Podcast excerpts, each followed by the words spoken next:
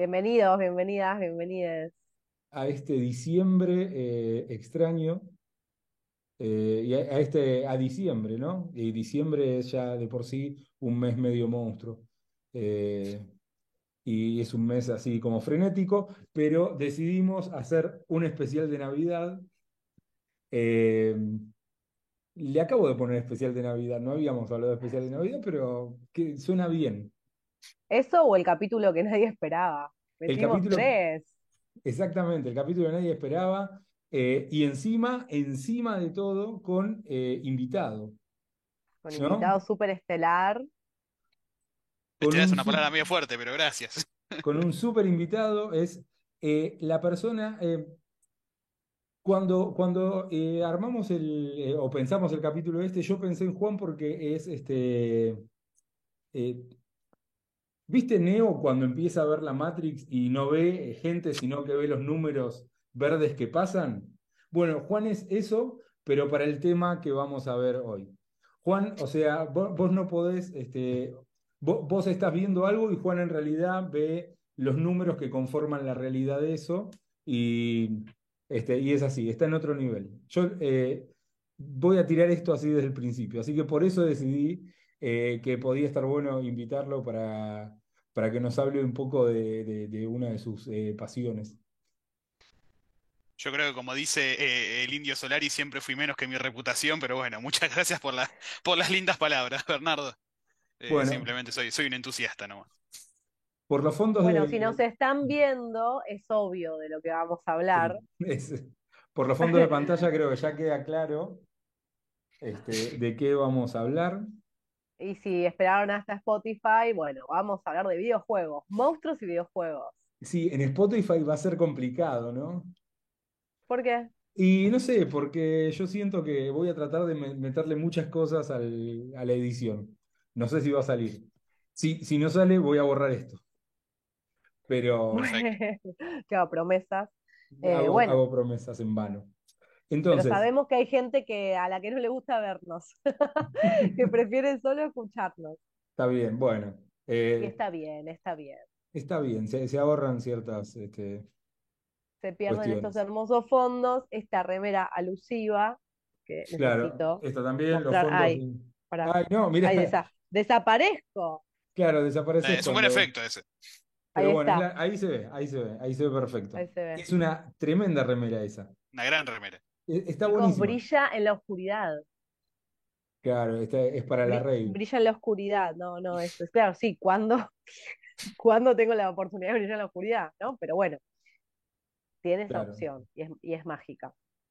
Bien, y, y me parece que este, no sé, me parecía lindo como pensar en diciembre y hacer como un especial de videojuegos, de monstruos en los videojuegos o de videojuegos monstruosos. eh, eh, para cerrar, para ver, eh, para dar ideas para el arbolito o el arbolito virtual, eh, porque siempre está bueno y aparte es algo que, que a mí siempre me gustó mucho y que todos este, crecimos desde muy chicos este, con los videojuegos y fascinados con los monstruos en los videojuegos, ¿no? Porque decir videojuego es medio decir monstruo también. Sí, de hecho, eh, mi primer family fue regalo de Navidad. Justo hoy me acordaba de eso, no lo linkeé. Ahora sí, ahora sí cuando sí. importa. Eh, bueno, o sea, personalmente es quizás el capítulo en el que menos voy a poder eh, hablar porque no soy una gran usuaria de videojuegos. Soy de esas personas, capaz alguien se sienta identificada.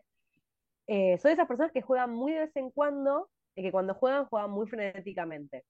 O sea, puedo llegar a estar eh, no sé, 15 días sin parar jugando a Age of Empires, ¿no? O sea, como tipo dos, tres, cuatro horas seguidas durante 15 días y después se me pasa. Y, y contestás haciendo los ruiditos de los, de los personajes. Me voy a dormir pensando en, sí, tara, ¿no? Tara, Claro. construir la maravilla. Al- Jugué O, muy, jugué muy pocos juegos también, cuando vos me propusiste, porque fue tu idea, usarte el crédito, cuando vos jugué muy pocos juegos, pero claro, eh, sí, O sea, tuve mi infancia en los 80, 90, entonces sí, obviamente, jugué al Family, jugué al Snow Bros, jugué al juego que voy a comentar brevemente, que es el ¿Cuál de las será? Tortugas Ninja. Ah, Los fichines, ¿no? Los videojuegos, o sea, en la costa, San Clemente, mm, pium, pium. Em, y estaba pensando, un juego que jugué de grande, porque además quizás esto sería para desarrollar más, pero yo no sé si hasta dónde una cuestión de género, ¿no? Eh, Quizás alguno lo, lo, abarca cuando comenta, pero como que culturalmente, al menos quizás eh, nuestra generación jugaron más siempre los varones que las mujeres, ¿no? mm, sí. Sí, había mucho, mucho en, la época del fichín y todo eso, incluso eh, eh, estaba mucho esta cuestión de que estaban los juegos que jugaban la- las chicas más que nada y que jugaban muy bien, por ejemplo, el Wonder Boy, siempre veías El chicas Wonder Boy, estaba pensando en ese. pero era, era como muy notorio eso, y aparte, y, y era un juego dificilísimo. Para, para mí el Wonder, yo me, sent- me, me- me- me paraba a jugar al Wonder Boy y lo consideraba como muy difícil y yo me paraba y, y veía chicas que jugaban muy muy bien y decía, vos deberías también jugar a, est- a estos otros juegos que están, si la rompes acá, es impresionante que no estés jugando y se ve que antes, en su momento, ahora por suerte se, se va, se va liberando de eso y, y nos damos cuenta que todos los juegos son para todos, pero, pero sí, es cierto eso que decía, había una cuestión muy de género de que había ciertos juegos de que de repente los... El Puzzle Bobble, el, el de los dinosaurios chiquititos con las burbujas, que había que ponerlas las del mismo color, esos de repente eh, no había tantos chicos, o sea, el- el- eh, como que el chico jugaba al Mortal Kombat y la chica jugaba al, a- al Wonder Boy y, y no, no, no tenía demasiado sentido, pero se daba así.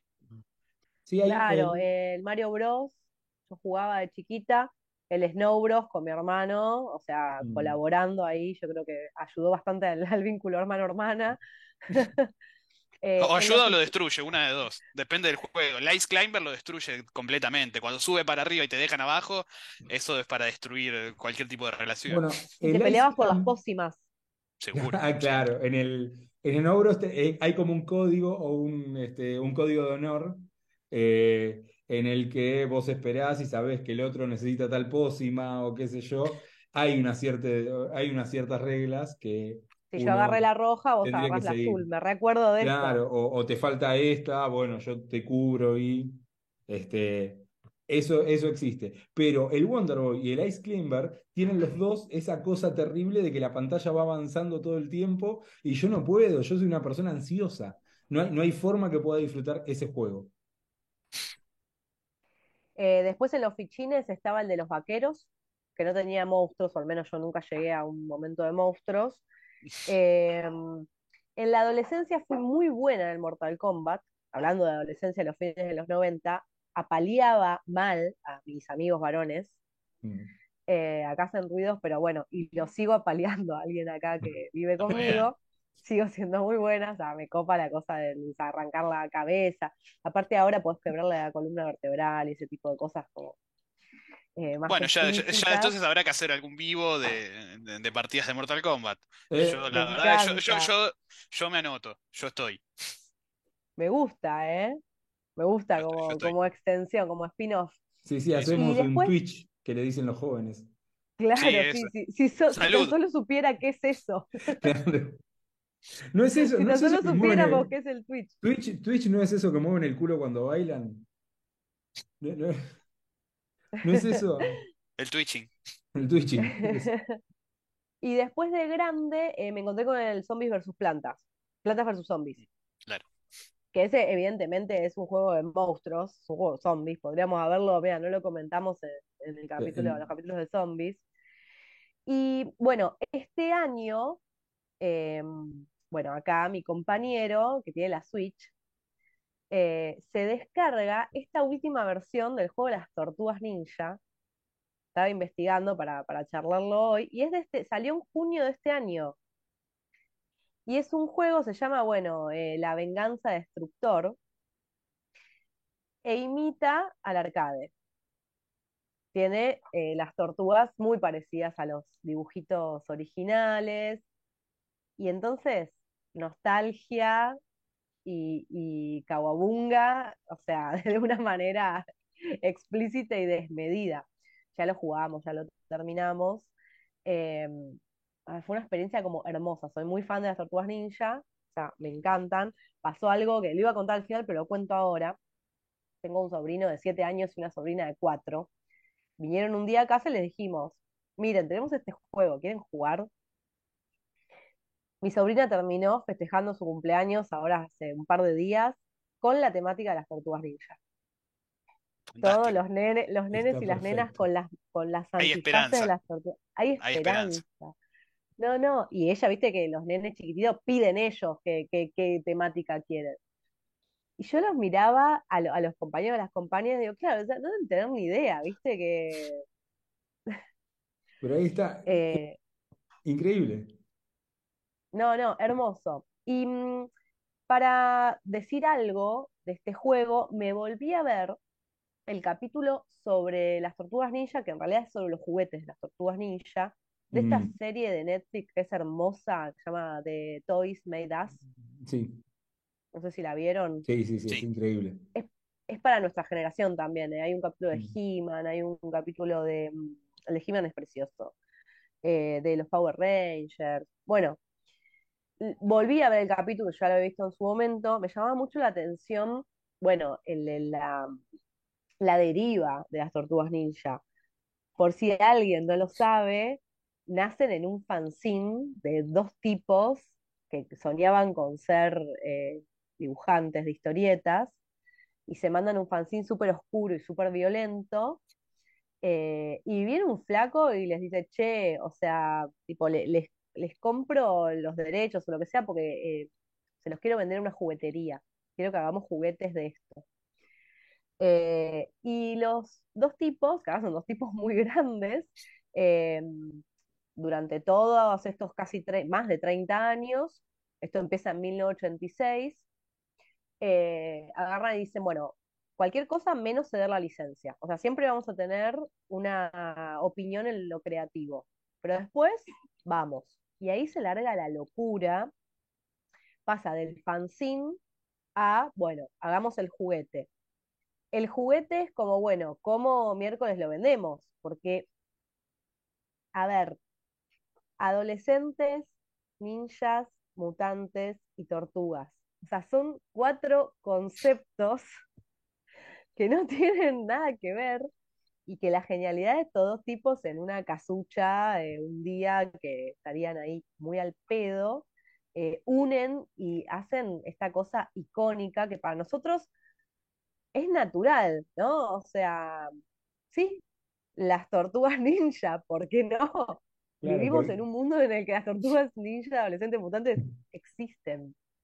Claro, es todo eh, un- una, una gran, este, o sea, una gran contradicción, ¿no? Tortugas, ninjas y además adolescentes, es como eh, todo eso, ¿Por qué este, tanta No cosa le metieron?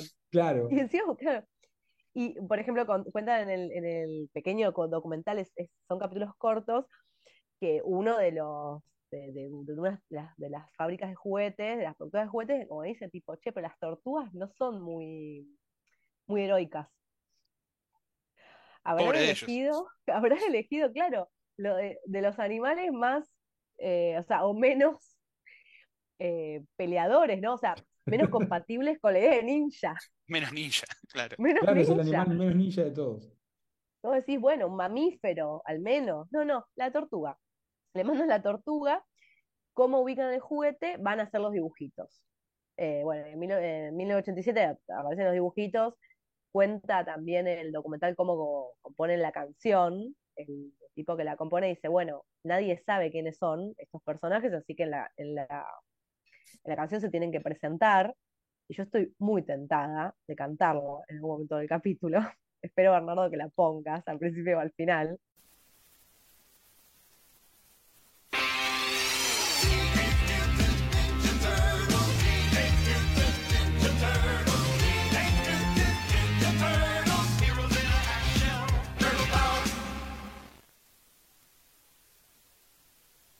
Porque es un temazo, es un temazo. Es increíble.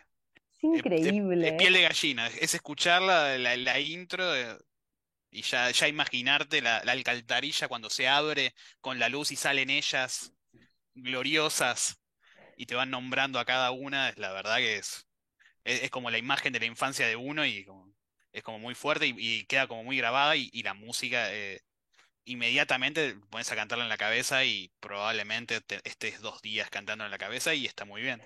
Yo estuve todo el día en loop, eh, mal. Y yo no sé si se acuerdan ustedes que acá en Argentina pasó algo eh, muy bizarro también, que es que estaba el show de las tortugas ninja, conducido por Manuel Wirst. Claro. Que a su vez tradujo el tema en una versión muy digna, que es justamente la, que probablemente se nos pegue, no se pega la, versión en, en español, rioplatense.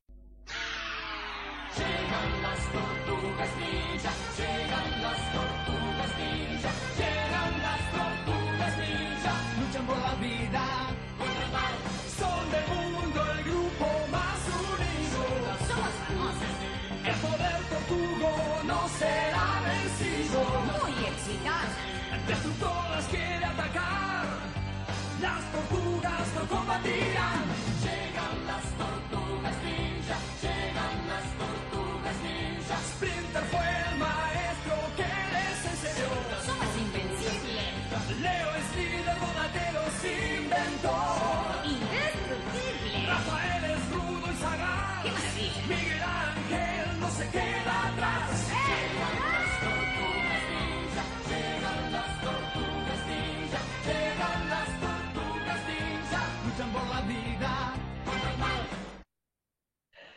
Eh, y yo me acuerdo que en mi casa estaba el cassette de las Tortugas Ninja. Me, tengo la imagen del cassette de Manuel Wirtz con las Tortugas Ninja de fondo. También. ¿Por qué? No hay por qué. Después hay películas. Eh, también es muy simpática la, la, historia de la película porque la hacen con una productora independiente. Se mandan al live action directamente cuando nadie tampoco daba un peso rompe récords, o sea, es en ese momento la película independiente más exitosa, la levantan con pala. Están como 10 años, por lo menos 6 años seguidos levantándola con pala, con los juguetes, con los dibujitos, con la música, con la película. Y eh, el primer, según lo que estuve investigando, el primer videojuego para la Nintendo sale en 1989, o sea, solo tres años después. Y encontré una página que rankea los, los juegos de las tortugas y al menos en este ranking, no sé si son exactamente todos los que hay, eh, está nombrando 36 videojuegos. Es muy probable. Porque eh, creo que en 2012 es Nickelodeon que compra finalmente la licencia finalmente la, ceden, y ahí le hacen como una de las últimas resucitadas. Dicen algo muy bonito en el, documental, que es que estos personajes llevan en su ADN eh, la reinvención. Llevan la reinvención en el ADN.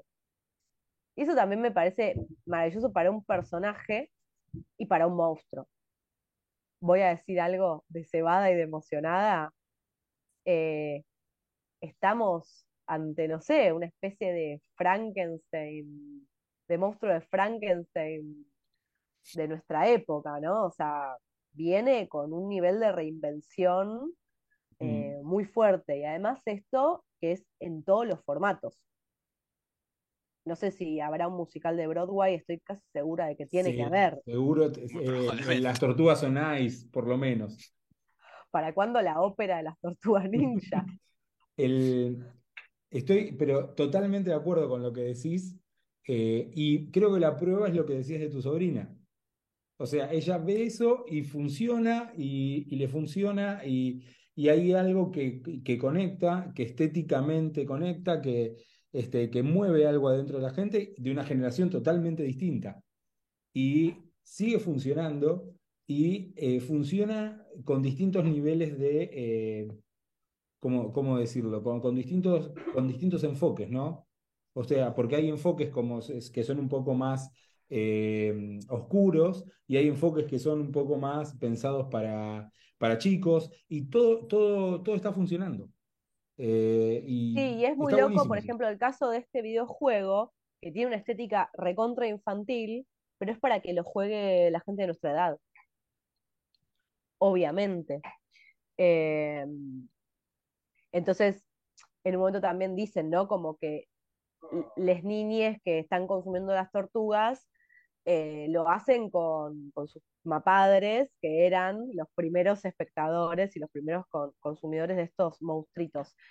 Curiosidades, al principio tenían todos antifaces del mismo color, entonces cuando pasan al dibujito les ponen, eh, bueno, los colores que ya conocemos, los nombres son fabulosos, una, una- un comentario aparte.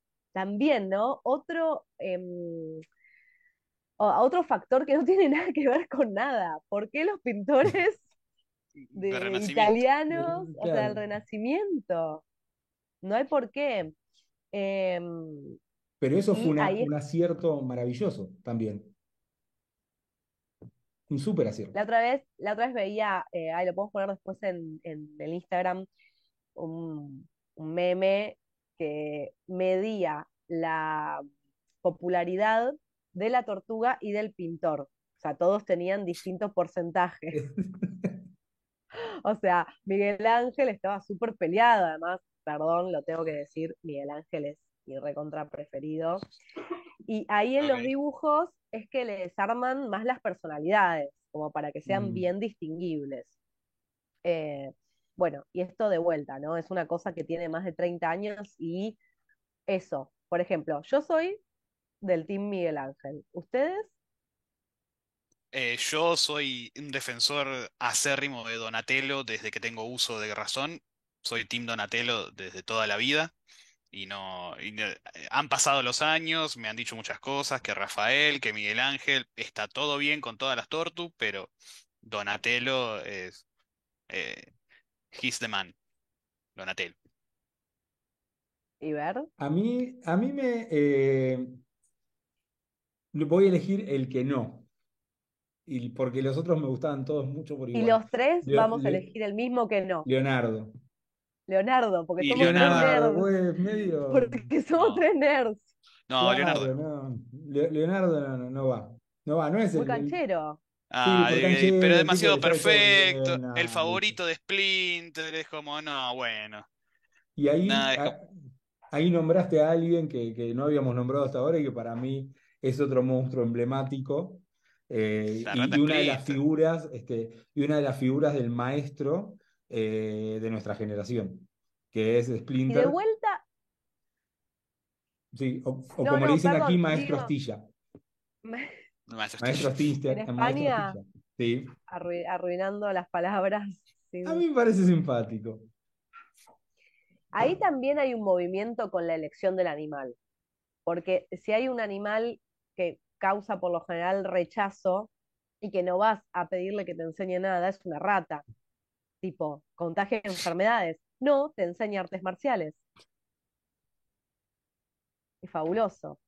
Mm. eh, esa cosa random, ¿no? Que funciona, es como, bueno, cosas que estaban destinadas a hacer estos monstruos. Es impresionante, aparte, cómo eh, las tortugas ninja, cómo, cómo funcionaron muy bien y cómo esto que venían diciendo, que se reinventan todo el tiempo, y, y todas las, las franquicias o, las, o los distintos dibujos que intentaron imitar o subirse a esa ola, como que tu- gozaron de alguna popularidad como medio eh, medio efímera y después no, no, no, no subieron demasiado. Lo que es el mundo de los videojuegos, o sea, tenemos el, ejemplo de las Battletoads, que es lo mismo, pero son ranas, y son tres, pero son ranas, que es básicamente lo mismo. Y dices, bueno, esto también tendría que funcionar, que son ranas eh, fajándose, con, avanzando para adelante y fajándose. Conceptualmente vos ponés los juegos y son muy similares. Juegazo, eh, me encanta pero no tuvieron el impacto que pudieron tener las tortugas ninja. Después, eh, a ver, más de, más de, de mi infancia estuvieron los motorratones de Marte, Pensé que eran, ibas a nombrar esos. que eran ratones en motocicletas que venían de Marte y combatían al mal. Que concepto, o sea, si nos, si nos ponemos a pensar, el tren de pensamiento eh, es muy similar entre, entre las dos, con su, con su dicho salchichas y rock and roll, y en vez de pizza ellos comían panchos, pero es como que hacer un paralelismo dijimos, bueno, eh, en vez de tortugas tengamos ratones, en vez de que pizza coman pancho, y en vez de que sean mutantes son marcianas que es más o menos todo lo que funciona, y aún así, o sea, yo les tengo muchísimo cariño, las recuerdo, pero no duró más que algunos capítulos de, un dibujo animado y, se terminó. Hubo muchas cosas que, intentaron subirse a usar esa fórmula y no funcionaron, y las tortugas ninja salgan cuando salga cada 5 o 10 años. O aparece una película, aparece un juego y siempre atrae tanto a nuestra generación como lo que pasa con tu sobrina, eh, que, es un producto atractivo, que, gusta y que engancha y, que siempre va, va a funcionar. Sí, eso es re interesante, o sea, no aceptan eh, imitadores, ¿no? Eh, de última eso, se van transformando porque la verdad es que cada vez que las rediseñan se arma una polémica, hay algunas que son espantosas, a mí personalmente no me gusta, yo quiero las clásicas, pero fue, o sea, si vos las ponés eh, en, en imagen, digamos, una al lado de la otra, eh, siguieron mutando, o sea, siguen, o son mutantes eh, eternas, ¿no? O sea, nunca quedan iguales a sí mismas. Por eso me gustaba particularmente este juego también, que tiene la estética tan similar a, a la del arcade que yo jugaba cuando era, cuando era pequeña. Tiene una ventaja Eh, aparte de que te deja utilizar personajes que no podías usar antes, ese juego. El juego podés nuevo, jugar, bueno, obvio con las puedes jugar con tortugas, con, Splinter, con jugar con Abril, con Abril y con después lo, con mm, Casey. lo destrabas a Casey Jones. ¿Quién quiere jugar con Casey Jones teniendo las tortugas? Yo qué sé. Bueno, eh, eh, estamos en el siglo XXI y cada uno puede elegir lo que quiera. Pudiendo elegir a Donatello me es raro, pero bueno. Bueno, ves, mi sobrina empezó jugando con Donatello. Le dice Donny, tiene cuatro años. O sea, yo Donnie está muy bien. estallo de ternura. Sí, Y sí, además el que es una juego- genia. El juego tiene algo también muy copado, que es que cada tortuga tiene su, eh, su poder. Ya arrancás con al- alguna que es más rápida o que eh, pega más fuerte. O sea, están como bien distinguidas. Entonces, si vos querés elegir a tu favorita, te bancás, por ejemplo, que no sé, que le peguen y le hagan más daño.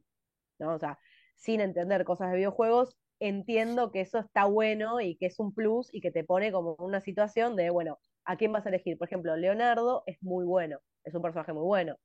Sin embargo, yo voy a jugar siempre con Miguel Ángel o en todo caso con Donatello.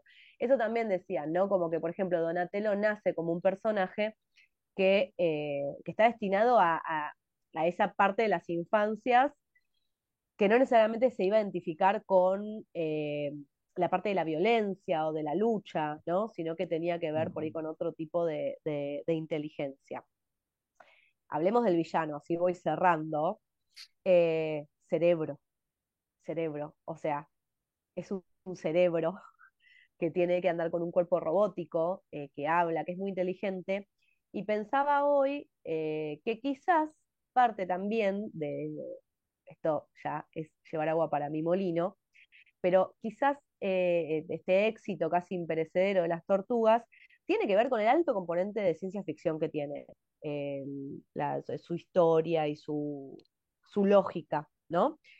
Porque, bueno, el cerebro es un extraterrestre, eh, y es él o ella, ¿no? Porque es medio andrógino, eh, quien eh, crea este, como es el mu- mutógeno, mutágeno que, que hace que las pequeñas tortugas eh, casi domésticas se conviertan en, en estos seres antropomorfos, y eso también es muy interesante a nivel estético. Son tortugas, siempre son tortugas, no son personas que parecen tortugas, o sea, son tortugas eh, que se paran en dos patas. Eh, contaban, por ejemplo, que les tuvieron que sacar la colita, tenían colita originalmente, porque parecía otra cosa. Y el público infantil eh, no iba. En un momento llegan a vender 100 millones de juguetes al principio, en los primeros años. Entonces los tipos, capitalismo y confusión, no pueden dejar de producir y empiezan a inventar personajes a lo loco, que eso sí, yo ya ni los recuerdo, ni los registro capaz, pero hay cientos y cientos de villanos y son todos, toda una colección de monstruos casi infinita. Los dos más memorables para mí, aparte de Cerebro, son eh, Bebop y Rocoso. También, acá sí la elección del animal para mí es más obvia, un rinoceronte y un jabalí como animales más salvajes, más violentos, que uno puede decir, bueno, son malos o me pueden pegar. Y pelean con las tortugas y las tortugas obviamente les van ganando. Y en el juego tenés varios jefes eh, y está muy lindo también que son jefes de todas las épocas de las tortugas. Eh, por ejemplo, hay una que yo no tenía ni idea quién era. Ay, ¿para qué ahora? ¿Dónde la dejé? La tuve que googlear. Tempestra, por ejemplo. Esta es un, es un personaje realme- relativamente cercano o ya como, estaba como nombre no me, no me suena, voy a tener que buscarla. como una mujer que vuela. Aparte de eso, ¿no? Como cualquier cosa le ponen un rayo o que vuela o que es un robot y listo. Y al final, eh, que yo te decía, Bernardo, fuera del aire, ay, no sé si voy a poder hablar, me extendí un montón. O sea, voy a ir cerrando. Si quieren, hacemos un especial solo de las tortugas ninja. Porque además ¿Puedo, puedo tiene, venir también? por favor, tiene un, tiene eso, como un mundo de monstruos y, o sea, a mí me gustaría hacer eh, la, la tarea de investigación de ver cada eh, muñequito que salió. Eh, uno de los del principio de todo era un tipo que disparaba eh, un arma con forma de nariz, que se conectaba con unos tubos al arma con forma de nariz. Entonces, después había otro que comía y escupía, como que su arma era tipo como vomitar lo que comía. Otro con cara de pizza, o sea, de vuelta tortugas, ninjas, adolescentes, mutantes, capitalismo, confusión. Entonces, como, bueno, hay que producir muchachos y de ahí salen. eh, vos tenías al principio una imagen de, de Goya, el sueño Mm. de la razón produce monstruos. Lo- lo- el sueño de la industria del juguete produce monstruos eh, a morir. Así que bueno, les mando un besito a las tortugas ninja, las quiero mucho, gracias por todo, gracias por seguir haciéndome feliz. Y no hablé mucho del videojuego, pero porque es súper disfrutable y eso, hay que jugarlo, está buenísimo. Eh, estoy totalmente de acuerdo y estoy muy contento de que hayas hablado de esto. Eh, y ahora ya no sé qué decir porque con tanta, con tanta emoción que me agarra yo, eh, miraba mucho cuando era chico los, este, los dibujos animados de las tortugas ninjas y, y me hacían, este, me hacían bullying en el colegio porque todos miraban Jugate conmigo que estaba a la misma hora. Y yo miraba las tortugas ninjas y seguía mirando las tortugas ninjas. Sí, eso Y es no, así. eso es una- es un error generacional impresionante porque no. Es eh, que claro, ante, ante la para- elección es las tortugas ninja siempre. no, es que claro, para los dibujitos nosotros ya éramos un toque mm, grandes. De hecho, yo miraba Jugate conmigo y mi hermano miraba los dibujitos. Yo tenía O sea, 11 yo años, llevo- ¿cómo voy a ser grande para los Y dibujitos? bueno, pero mira, zafaste de las influencias de Cris Morena hablando de monstruos y Mo- capitalismo. Monstruos adolescentes y mutantes. No eran ninjas, ahí está la diferencia. Y no eran tortugas. Listo. Y no eran ¿Quién tortugas. gana? Las tortugas. Igual creo que, o sea, después sacaron Cumbia Ninja, así que me- me estaban por ahí. Es verdad, pero mucho después. Mucho después, eso es, es posterior. Eh, bueno, yo voy con algo eh, muy nuevo, pero que a la vez, como, eh, como me hizo notar Juan eh, antes, apela también a lo, eh, ¿cómo se llama? Eh, apela también a lo, Nostálgico. a lo nostálgico, ¿no? Porque eh, el juego del que voy a hablar es un juego que a mí eh, me salvó una parte de la pandemia. Era, era así, yo te- este, daba clases, terminaba eso y me iba a, o sea, terminaba de dar clases, apagaba la computadora y me iba a jugar a esto toda la tarde, Eh, porque estaba como muy obsesionado con este juego. Es, es un juego eh, que lo traigo también porque, bueno, estoy muy, últimamente estoy como muy pro andaluz, entonces, este, ve- vengo a, vengo a traer un juego que es de un estudio sevillano eh, y se llama Blasphemous.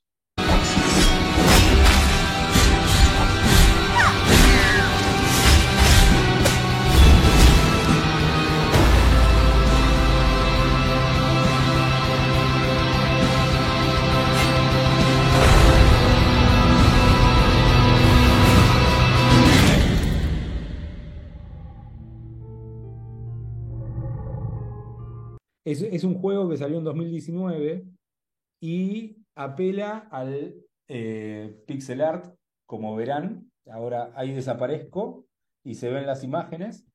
Es este, y como verán, en el centro está el protagonista de este juego, ¿no?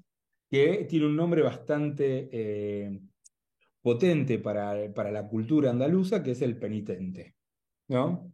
Que es, un, eh, que es una imagen eh, fundamental de, este, de las procesiones y especialmente de las procesiones de Semana Santa, ¿no?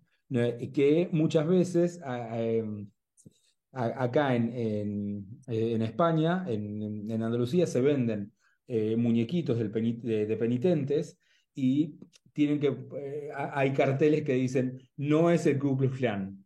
O sea, es una tradición, Spanish tradition, not Ku Klux Klan. Porque pasa un poco eso, ¿no?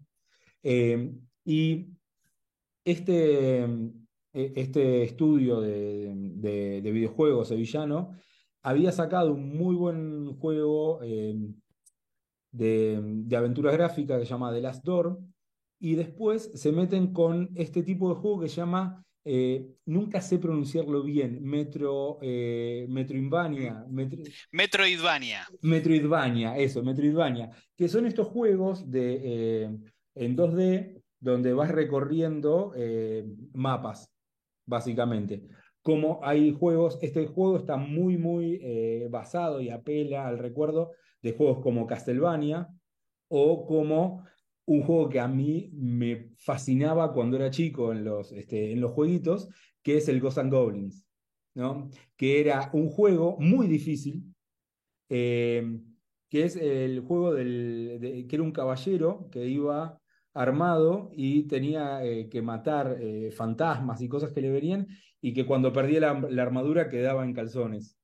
No sé si les suena. Y que cuando... Es súper icónico y es, eh, es como una especie de marca registrada y es como un meme en sí mismo de, de lo difícil que es ese juego y de la frustración que genera, porque es impresionante. Desde esos juegos que eh, uno siempre, uno que, que juega videojuegos, es como cuando aparecen ese tipo que, que cruzan esa barrera entre lo difícil y lo injusto. Cuando ya decís, bueno, este juego es injusto directamente y te tenés que adaptar. Es como, bueno, eh, a- son las reglas de esto, eh, adaptate o jugá algo que, que no te dé bruxismo. Lo, lo lamento. Esto es así. A mí estéticamente, o sea, sin conocer el juego, ver y Mm. Juan, eh, y con lo que está diciendo Juan ahora de la frustración, lo primero que me recordó fue el príncipe de Persia. tiene, eh, tiene guiños al Príncipe de Persia, este juego. que era, pero tan difícil, aparte para jugar en la PC. Yo iba al trabajo de mi papá a jugarlo. El Prince of Persia este, se hizo, el, el tipo que hizo el Prince of Persia inventó un sistema eh, de fotografías cuadro por cuadro de una persona y ahí fue armando como, el, este, como la, la- animación, por eso se ve tan, tan fluida. este. O sea, está buenísimo el Prince of Persia y el Prince of Persia tiene algo que todos hemos experimentado, que es cuando salían los pinches y te agarraban y te dejaban colgando. Bueno, el, este, este juego, el Blasphemous, tiene eh, una muerte de pinches que es este, como un homenaje al Prince of Persia, eh, porque el tipo queda en una, en una posición muy similar y todo. Eh, entonces se nutre de todo esto, pero la, la, vestimenta de la, de, del- de la dinámica del juego, la vestimenta del juego, es la Semana Santa sevillana, principalmente. Entonces, los, los, los autores del juego dicen que, bueno, tenían dos, eh, como dos opciones. Una era la, mm, la referencia directa y otra, y otra era tomar elementos y transformar esa re- referencia en un mundo fantástico, que es por suerte lo que hicieron.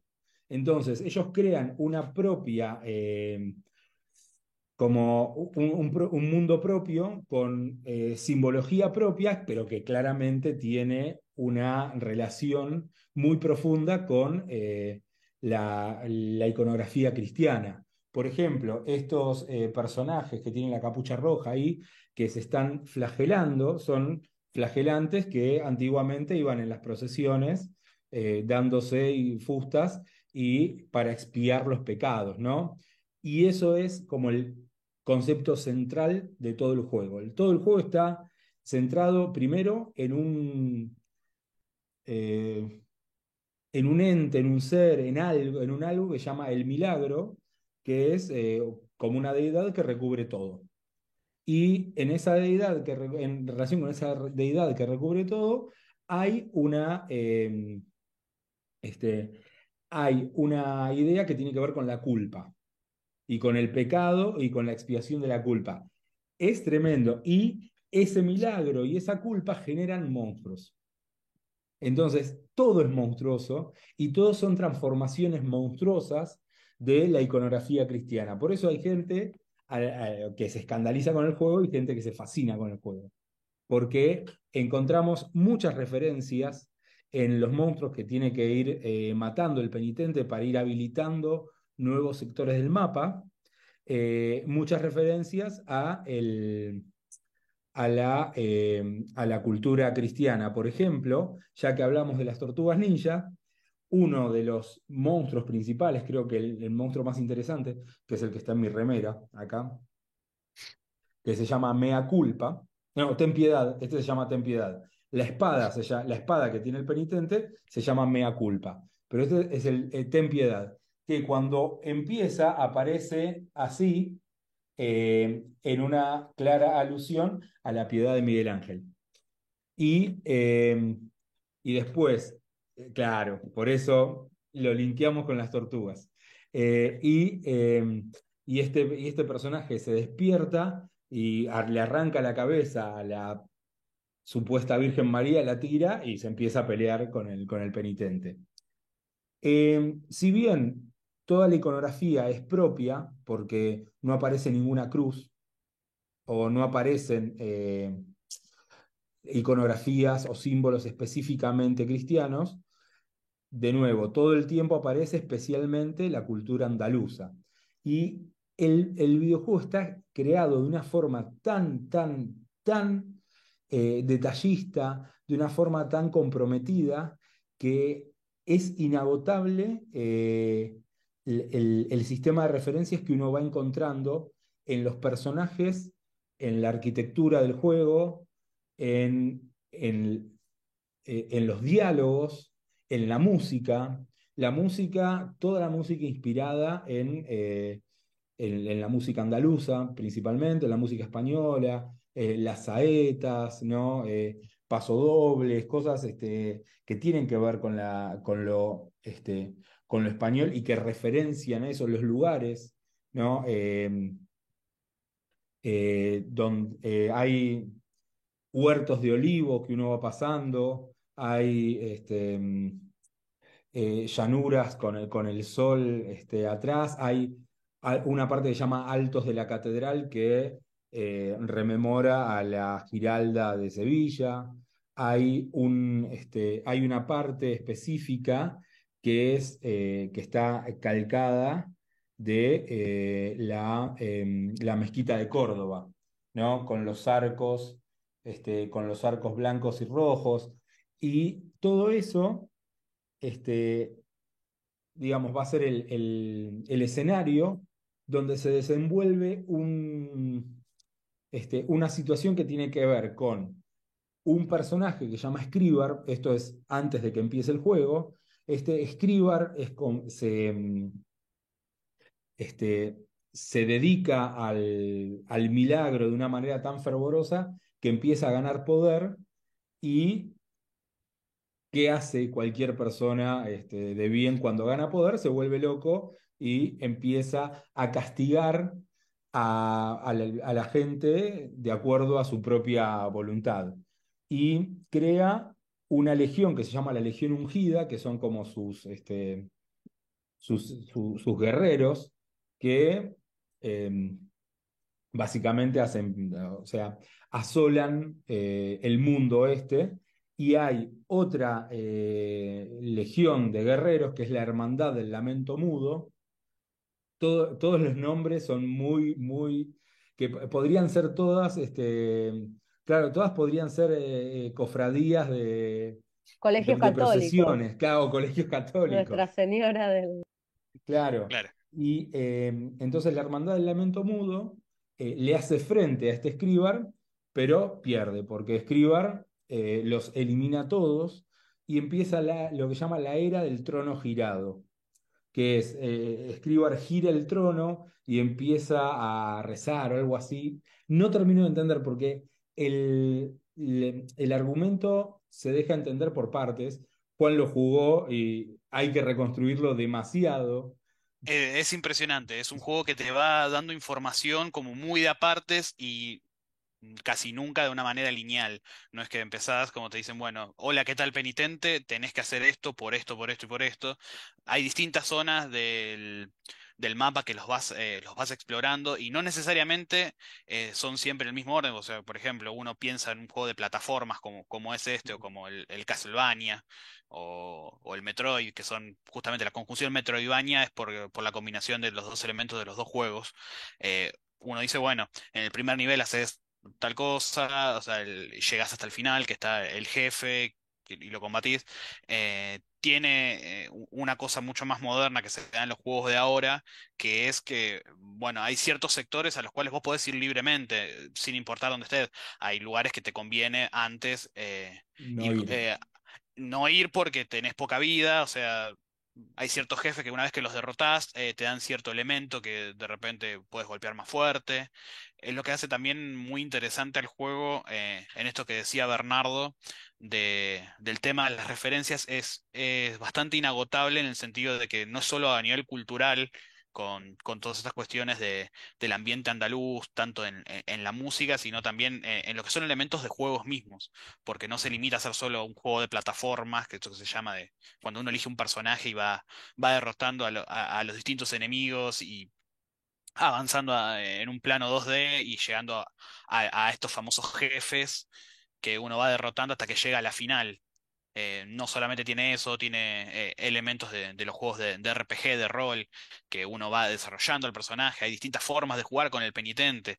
Hay gente que, le gusta más el, golpe cuerpo a cuerpo y entonces va a ir buscando eh, habilidades que mejoren eso.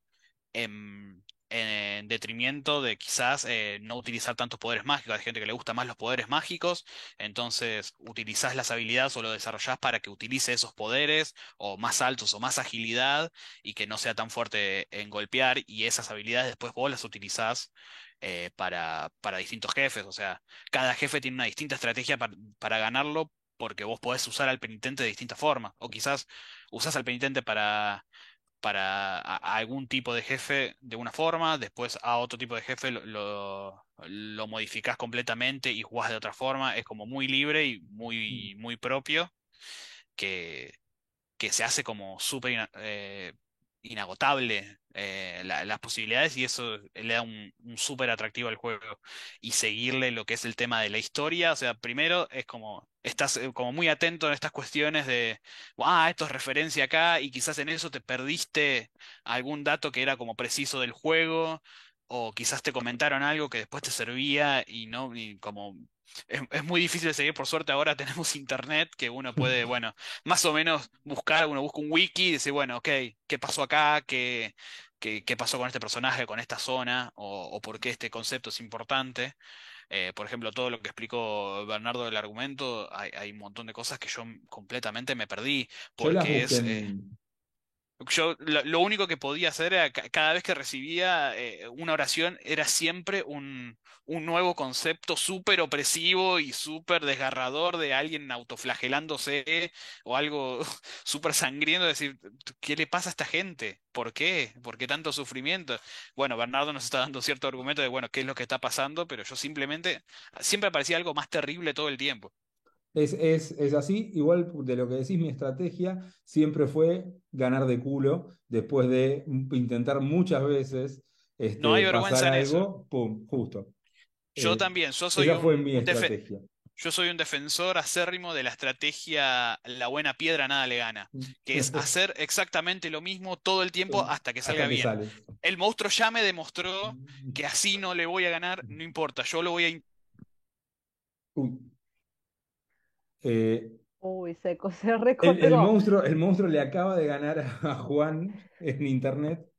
Bueno, Chicos, eh, ya me está dando un poco de miedo. cuando, cuando Eh, vuelve. vos decías que, que íbamos a recomendar juegos para, para las vacaciones, para diciembre. A mí me estresó, o sea, al principio me, me dije, ay, qué lindo, ahora me estresó todo lo que dijeron. Parece que es muy difícil.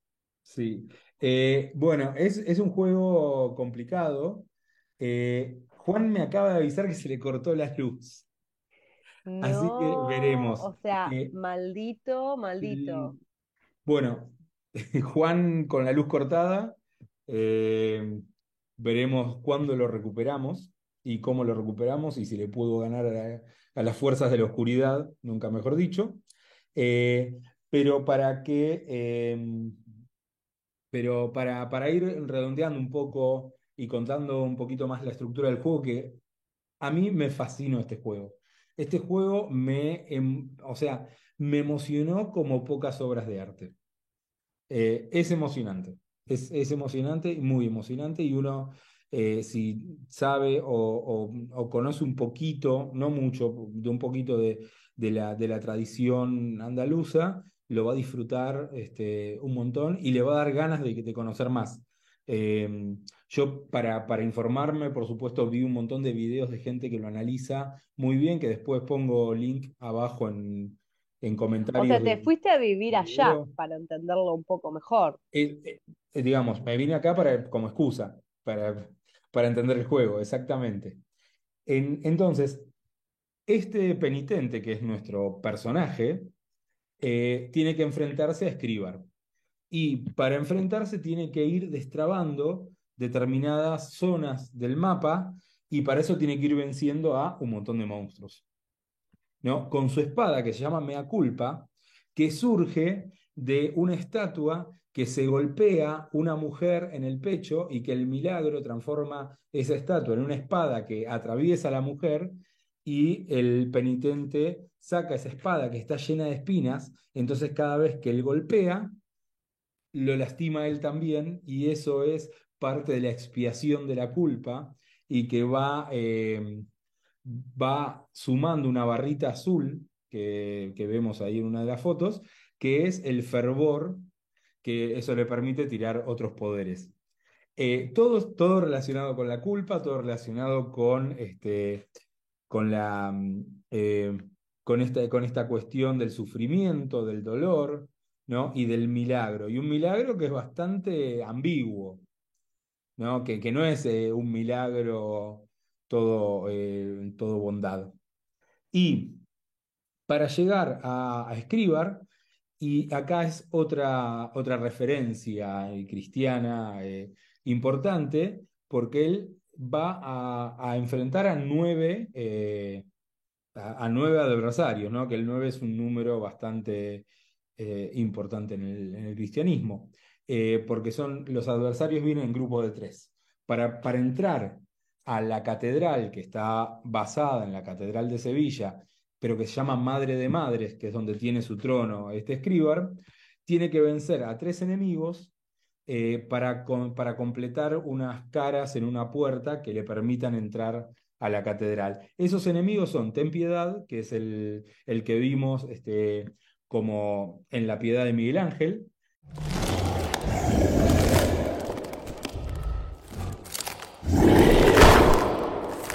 Eh, las tres angustias, que son muy difíciles y tiran unas, este, unas flechas, es muy difícil lo de las tres angustias. Y la, de la que me interesa hablar ahora es Nuestra Señora de la Faz de Negrida, que es, un, eh, es una cara gigante horrible, deformada, que es eh, supuestamente una mujer que era hermosa. Y, para, y como no soportaba que la endiosaran tanto, se, se deformó la cara y, es, y esta está inspirada en una mujer eh, que se llamaba María Fernández Coronel, eh, que era una aristócrata del siglo XIV, que para evitar, ella había fundado la Orden de Santa Inés, y para evitar el acoso del rey Pedro I, se tiró ácido para deformarse la cara y el pecho. Pedro, eh, bueno, el acoso de Pedro I el Cruel vamos a decir completo como llamaba, así que queda clarísimo. Eh, entonces, este, este, este, este enemigo está... Sí, Necesito meter un bocado. por favor. Siglo, ¿cuánto? ¿Siglo XV dijiste? Siglo, siglo XIV. Siglo XIV. Em, el cuento de Enríquez. em, las, em, ay, Pens- Pensé en lo- Las cosas que- ay, las cosas que perdimos en el fuego. Me, Sí, me taré. sí, Las sí, cosas que perdimos en el fuego. sí, Bueno, eso, las mujeres que se queman para. to- totalmente. Eh, tota- total, totalmente. Eh, si queremos más mujeres quemadas, en la segunda parte eh, hay que eh, vencer a otros tres monstruos para poder activar un ascensor e ir, subir hasta el trono de, este Scribar. Y hay que vencer a, a tres. A Expósito, que es un bebé que queda huérfano porque a su madre la queman. Y como el bebé lloraba, le hicieron una madre de mimbre. Y la madre de mimbre toma vida y saca como una cola que tiene la cara de la madre quemada. eh, y tenés que pelearte contra el bebé que llora. Y Voy a su tener madre pesadillas solo de escucharte, sin haber jugado. Buscá imágenes del juego porque es No. tremendo y maravilloso. Después Melquíades, que es un eh, que es como el segundo escribar, que es un obispo muerto que eh, lo llevan sus fieles, gigante, que lo llevan sus fieles todo ataviado. Esto está, es una tradición que son los cadáveres estos enjollados, ¿no? Que son eh, enterrados con todas sus joyas y el tipo te va tratando de clavar una, una lanza mientras lo llevan un montón de manos gigantes que son sus, este, sus seguidores. Y por último otro que se llama Kirse, que es otro que es, eh, era miembro de una, de una hermandad de los desamparados y que es eh, quemado en la hoguera también. Entonces, gente quemada en la hoguera, un montón. Y además, ese capirote que vemos, este capirote o San Benito, por eso la frase cargar con el San Benito, es este, ese capirote era el que se ponía a los culpables de pecados eh, que eran condenados por la Inquisición. Y dependiendo del color del capirote, era el pecado que habían cometido. Entonces, ahí hay una relación fuerte también con el, concepto de pecado, el concepto de sufrimiento, el concepto de dolor, etc.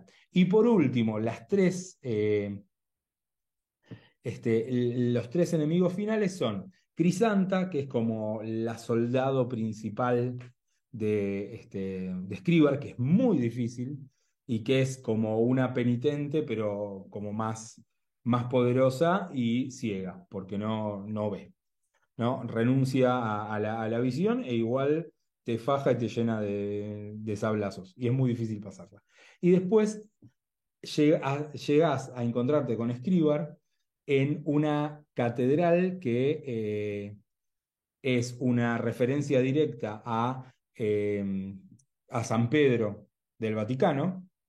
Y, eh, y ahí te enfrentas con Escribar en su, eh, en su aparición humana, ¿no? en su forma humana, y después te enfrentas con Escriban en su verdadera forma, que es un gigante que tiene cinco brazos y que eh, tenés que liberarlo eh, haciéndole la gracia de matarlo.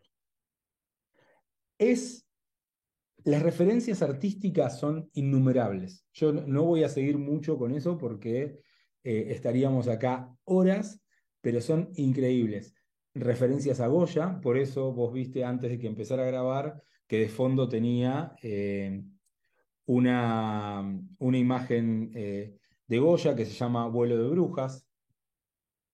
Y que, por ejemplo, tenemos acá eh, en el Blasphemous a Nuestra Señora de los Seis Dolores, que es también, por un lado, referencia visual a, a este vuelo de brujas de Goya, pero también es referencia a, la Señora de los Siete Dolores, que acá en Granada hay una, mm, hay una iglesia que tiene un corazón atravesado por siete, por siete espadas.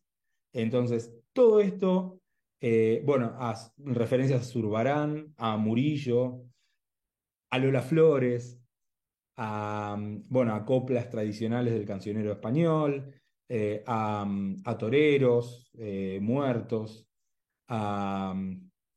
bueno, muchísimas referencias. Y hay algunas este, inversiones de la tradición cristiana, ¿no? Eh, por ejemplo, Jesús cuando le lava los pies a los leprosos, acá es al revés, acá tenés una imagen gigante donde los fieles van y le lavan los pies, ¿no?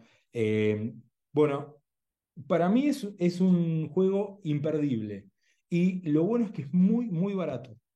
Para comprar en Steam es una... eh, es una, un estudio de, este, videojuegos independiente y en, creo que está a 200 pesos, una cosa así, en Steam. Así que es para tenerlo, eso me volvió, eso me volvió a convencer. es, para mí es un, este, es un deleite visual, eh, es terror y es un sufrimiento porque es muy difícil de jugar. Ah, Estamos de dos lados muy distintos de, de los monstruos y los videojuegos. Ujú. ¿Tortugas Sí. Ninja o Blasphemous? O Blasphemous. Ya tenemos opciones para todos los. Berghaus. Oh, another great get by Martinez. Lautaro Martinez.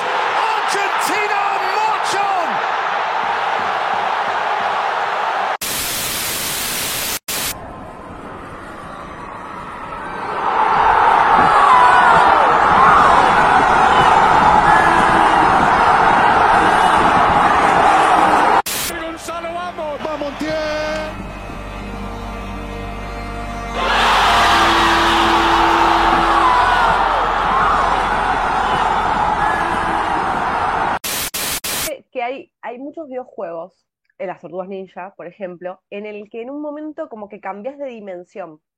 En, e- en este, entras como a una puertita y cambias de dimensión. Y es un poco lo que está pasándonos ahora, eh, que continuamos el juego, que es la grabación de este capítulo, pero en una dimensión completamente distinta. Una dimensión en la que quienes nos están viendo nos ven con otra ropa, con, otro, con otras joyas, con peinado, eh, y una dimensión en la que Argentina es eh, campeón del mundo, del Mundial de Fútbol. Claro, somos otra Exactamente. tierra esta. Esta es otra tierra. Está, el- la mitad del podcast es con dos estrellas y esta, esta mitad es con tres estrellas. La Exactamente. La- está la- bueno. toda la primera parte, eh, nosotros éramos personas eh, con dos campeonatos mundiales. En- a partir de ahora, a partir de esta parte, eh, van a ver a, a tres personas que tienen, eh, cuyo país tiene un campeonato mundial más. Así que, Y que aparte generacionalmente, mira, hablando de juegos además, yo lo pensaba hoy a la tarde, justo es el capítulo que dedicamos a monstruos y juegos. Eh, nosotros generacionalmente creo que ninguno de los tres había podido disfrutar de la, de la última copa, de los festejos No. y bla, bla, bla. Así que, claro. que bueno, eh, sí, es otra dimensión. Quienes nos estén escuchando seguramente no hayan notado nada raro y estén diciendo como, what the fuck. Pero si están bien, si, si estuvieron viendo, viéndonos por YouTube, sí, o sea, va- les va- iba a despertar preguntas. Bueno, problemas técnicos, ¿verdad? Puede pasar. Sí, sí, ujú. estuvo el, el- el monstruo de Desur que vino a atacar mi, mi morada y bueno, Y, y te hubo cuatro horas de corte de luz que, que hubo que, que postergar, pero bueno, ¿Qué aquí pasa? Eh, estamos. En un ojo cuando te vayas a San Clemente podría ser, ¿qué pasa cuando estás en un juego, ¿no? Estás eh, jugando un videojuego eh, y se te corta la luz y perdés todo el progreso. Me ha pasado más de una vez, Muchísimo. lamentablemente, y es una de las cosas más frustrantes porque no puedes hacer absolutamente nada. No te puedes enojar con el juego, no te puedes enojar con vos, es como, ya está. Y por lo general es cuando estaba jugando bien, cuando había llegado a una parte que no, que nunca había llegado. Eso les pasa mucho, nos pasa mucho a nuestra generación que, que nos criamos con el Sega, con el Family, que no tenías una forma de guardar la partida. O sea, a, por lo menos yo, que me pasó muchas veces esas cosas, soy un maniático de inhalo, guardo partida, exhalo. Inhalo, guardo partida, exhalo.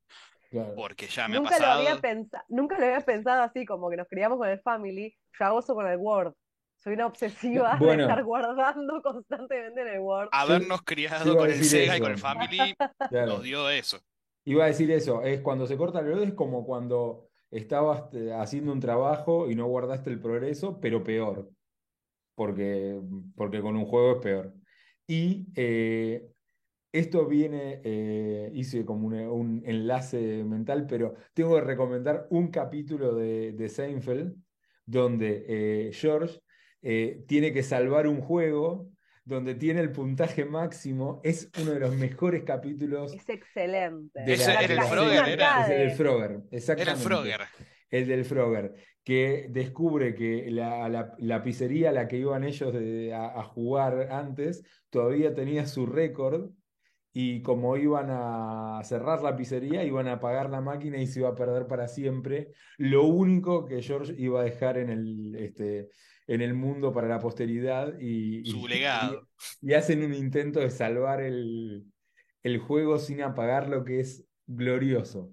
Es brillante ese capítulo. es buenísimo el capítulo. Y me acordé por esto de, de que se corta la luz y se pierden los progresos y se pierde todo. Sí, sí, es una lección que, que aprendemos a la fuerza, pero que no, nos queda guardada para nuestra, para nuestra vida adulta de una manera impresionante.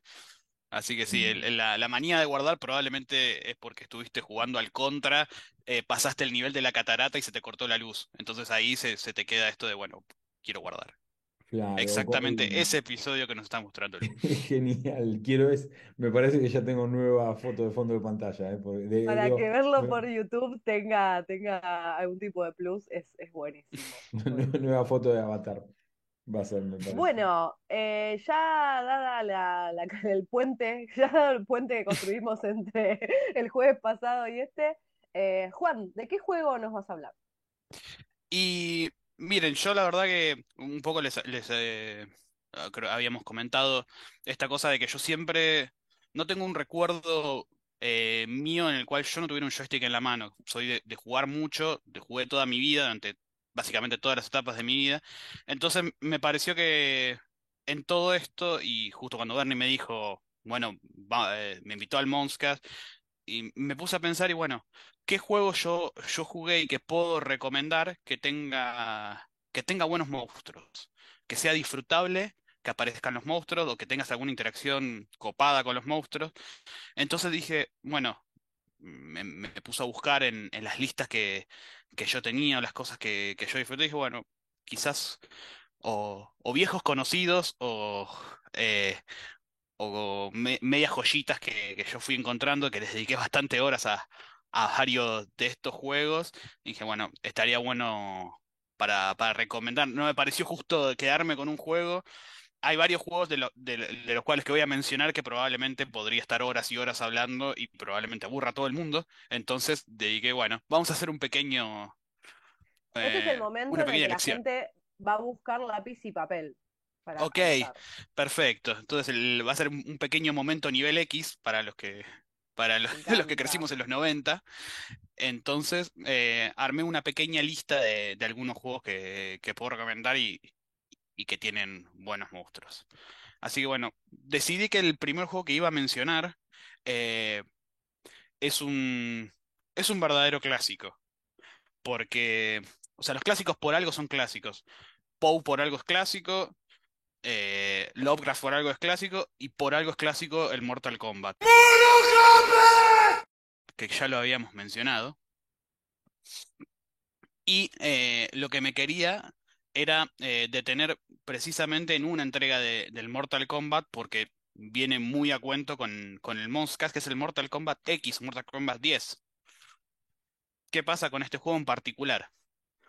Bueno, yo creo que todo el mundo por lo menos alguna vista del, del Mortal Kombat, para bien o para mal, alguna imagen del Mortal Kombat tiene, y uno sabe que tiene un montón de personajes, que es un juego súper sangriento, en el cual básicamente estás tratando de ver la forma más retorcida de, de acabar con tu enemigo.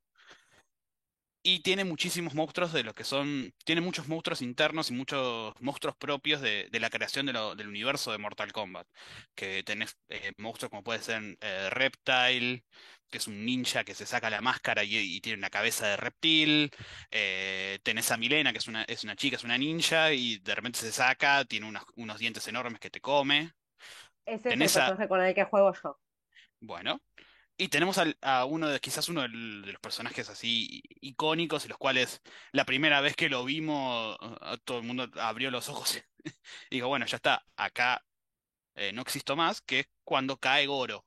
por primera vez, este especie de, de monje Shaolin gigante con, con cuatro brazos que, que, que te agarra y te corta la mitad, o que se te para encima y te destroza todos los órganos.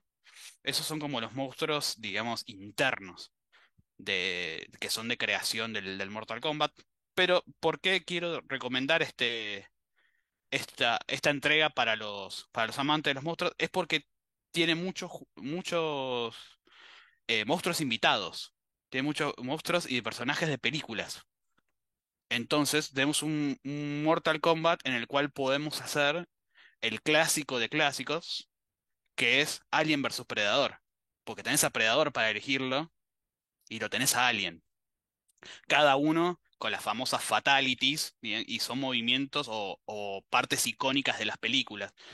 Cada- o sea, una fatality de Alien eh, te lleva, eh, o sea, una vez que te, que te, que te derrotan, te llevan hacia la reina que te devora. Tenés absolutamente todo. Después también tenés a, a Leatherface, tenés a Jason, y ahí puedes hacer un, un desastre. Me pareció que para lo que era el Monstcast, lo que es monstruos, como bueno, tenés los monstruos de Mortal Kombat, tenés los monstruos eh, de películas que decís, bueno, ok. Por más que nunca hayas jugado al Mortal Kombat, vas a elegirte a Jason y la vas a pasar bien. Eso no hay ningún tipo de duda. Eh, hay una gran ausencia en cuanto a monstruos de Mortal Kombat, que yo creo que Bernardo va a estar de acuerdo que es, eh, que es una lástima que no esté, que no está Baraka. No tendría que Está, estar, eh, sí, tendría que estar Baraka. Baraka es, no está es este hombre con las, con las, con las cuchillas en las manos y una, y una cara espantosa que, que te, que te descuartiza. La verdad que es, es un, es una ausencia muy de, de- de peso, pero no obstante, quería recomendar el, el Mortal Kombat como, como juego de pelea, porque también mi idea era tratar de, de recomendar de distintos estilos, porque eh, así como evolucionó muchísimo el tema de las series, el tema de, de las películas, eh, yo soy una persona convencida de que ahí afuera siempre hay, siempre va a haber un juego en la cual todos lo pueden llegar a tener y todos se pueden llegar a enganchar. Además, Eh, es, es ese cual. juego, sí, ese juego específicamente, para mí surge de algo muy, muy primario, eh, que son discusiones de niñez o borrachera, es, eh, bueno, ¿quién gana entre tal y tal? Si, si, si Jason pelea contra, contra Predador, ¿quién gana? Es, eh, Exactamente. y ahí tenés, y ahí podés resolver esa discusión rápidamente. Lo podés resolver, podés poner a. Porque también dicen, no, bueno, tal juega mejor que tal, entonces pones a la máquina jugando sola, y bueno, y te pones, lo- te lo pones a ver como si fuese un partido del mundial. Empezás a hacer un torneo y te pones ahí, empiezan las discusiones, y bueno, ya ahí se empiezan las apuestas y, y todo se desmadra demasiado rápido. Bueno, bueno, en esta. Como en esta búsqueda de tratar de, de encontrar eh, distintos estilos de, de juego. Y bueno, vamos a, encontrar alguno de pelea, que si uno dice monstruos y, y juego de pelea, eh, a mí lo primero que me surge como recomendación es el Mortal Kombat, por, todo lo que brinda, por su jugabilidad, por, los gráficos que tiene, por, sus monstruos icónicos propios y, e invitados. Entonces, yo creo que el Mortal Kombat 10 es una, eh, eh, es el penal fuerte al medio. Y con eso no. Si hago demasiadas referencias futboleras, probablemente sea por el tema del mundial. Así que, de- dejado aclarado eso, la- las tres estrellas se hacen notar. Pero eh, yo tenía eh, también anotado, si- siguiendo con, co- con otro juego, de, lo que era el, género de lo que son las plataformas. Plata- eh, como un juego de plataforma, eh, juegos del estilo del Mario, del Sonic, que son estos juegos que se ven como en 2D y vas avanzando en el nivel. En el cual, bueno, eh, hemos hablado de un gran juego que yo había quería recomendar, que era el Blasphemous, que, que, que habló Bernardo. Entonces eh, decidí buscar eh, otro que, que es uno que a mí puntualmente, eh, no sé si a ustedes les pasaba, pero cuando uno era chico, uno cuando, cuando pasaba los niveles de los videojuegos, no decía que iba a enfrentar al jefe o que llegaba al, al final, sino que decía que llegué al monstruo. uno siempre decía, ah, el monstruo del segundo nivel, el monstruo del tercer nivel. Entonces, como eh, agarrándome como de esta imagen o de este concepto, me parecía que, que una saga que mm, valía la pena mencionar eh, en lo que son estos, estos tipos de monstruos era la, la saga de, Mega Man. Los juegos de Mega Man, que son impresionantes, eh, yo personalmente no recomendaría jugar a los primeros, porque son, este, como hablábamos de, de otro tipo de juegos antes, de estos que, que pasan el límite entre difícil e injusto. Mega Man eh, 1 eh, es directamente injusto. El primer eh, nivel que elegís, eh, empezás, aparece un bicho desde arriba y te empieza a golpear en diagonal. Uno, dos, tres, cuatro. Si no sabes moverte, te pega cinco veces y te moriste a los primeros 30 segundos de juego. Es un, esos, son esos tipos de juego que están, que, vos tenés que ir aprendiendo cómo jugarlo y tenés que ir aprendiendo cómo es el nivel. Hay partes que están hechas para que la primera vez siempre te mueras. Eso pasa, por ejemplo, mucho con, con juegos como El Príncipe de Persia, también tienen muchos espíritus. Esta cosa que una vez que, que aprendiste dónde está la, la caída o dónde hay algo invisible o dónde te va a aparecer algo de golpe, bueno, ok, ahí lo vas a, ahí vas a poder avanzar, pero antes no, el que te diga que lo hizo de primera vez y no tuvo ningún problema, claramente está mintiendo o lo vio por internet antes. Pero ¿por qué lo traigo con el, tema de los monstruos? Eh, Mega Man tenía una particularidad que es que uno cada vez que pasaba un nivel adquiría las habilidades del monstruo que derrotaba. Entonces, vos si de repente derrotabas al monstruo de hielo, no, perdón, si derrotabas al monstruo de fuego, vos después te ibas a la pantalla de hielo, porque vos podías elegir por qué nivel jugar, te ibas a la pantalla de hielo y te iba a ser mucho más fácil derrotar al, al monstruo de hielo. Y con la habilidad de hielo, luego ibas hacia, el otro, entonces era una cuestión como más estratégica de encontrar cuál iba con cuál para poder hacer el juego mucho más fácil uno cuando era pequeño no, no entendía demasiado eso y bueno, iba hacia adelante y, y que pase lo que pase. Pero eh, como recomendación de saga eh, y, en este concepto de monstruo, de, final es súper interesante, empieza súper simple, tenés eh, el hombre de fuego, tenés el hombre de, de hielo, tenés el hombre de, las, como de las tijeras, es como, súper específico y después empieza...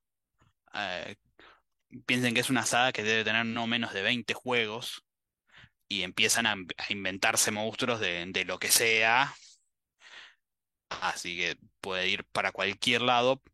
Yo particularmente, va a pasar que eh, en, esto voy a recomendar con el que yo más o menos me crié, que es Mega Man X4, se llama. Es un juego que debe tener más de 20 años, pero que, que envejeció muy bien, eh, no es tan injusto.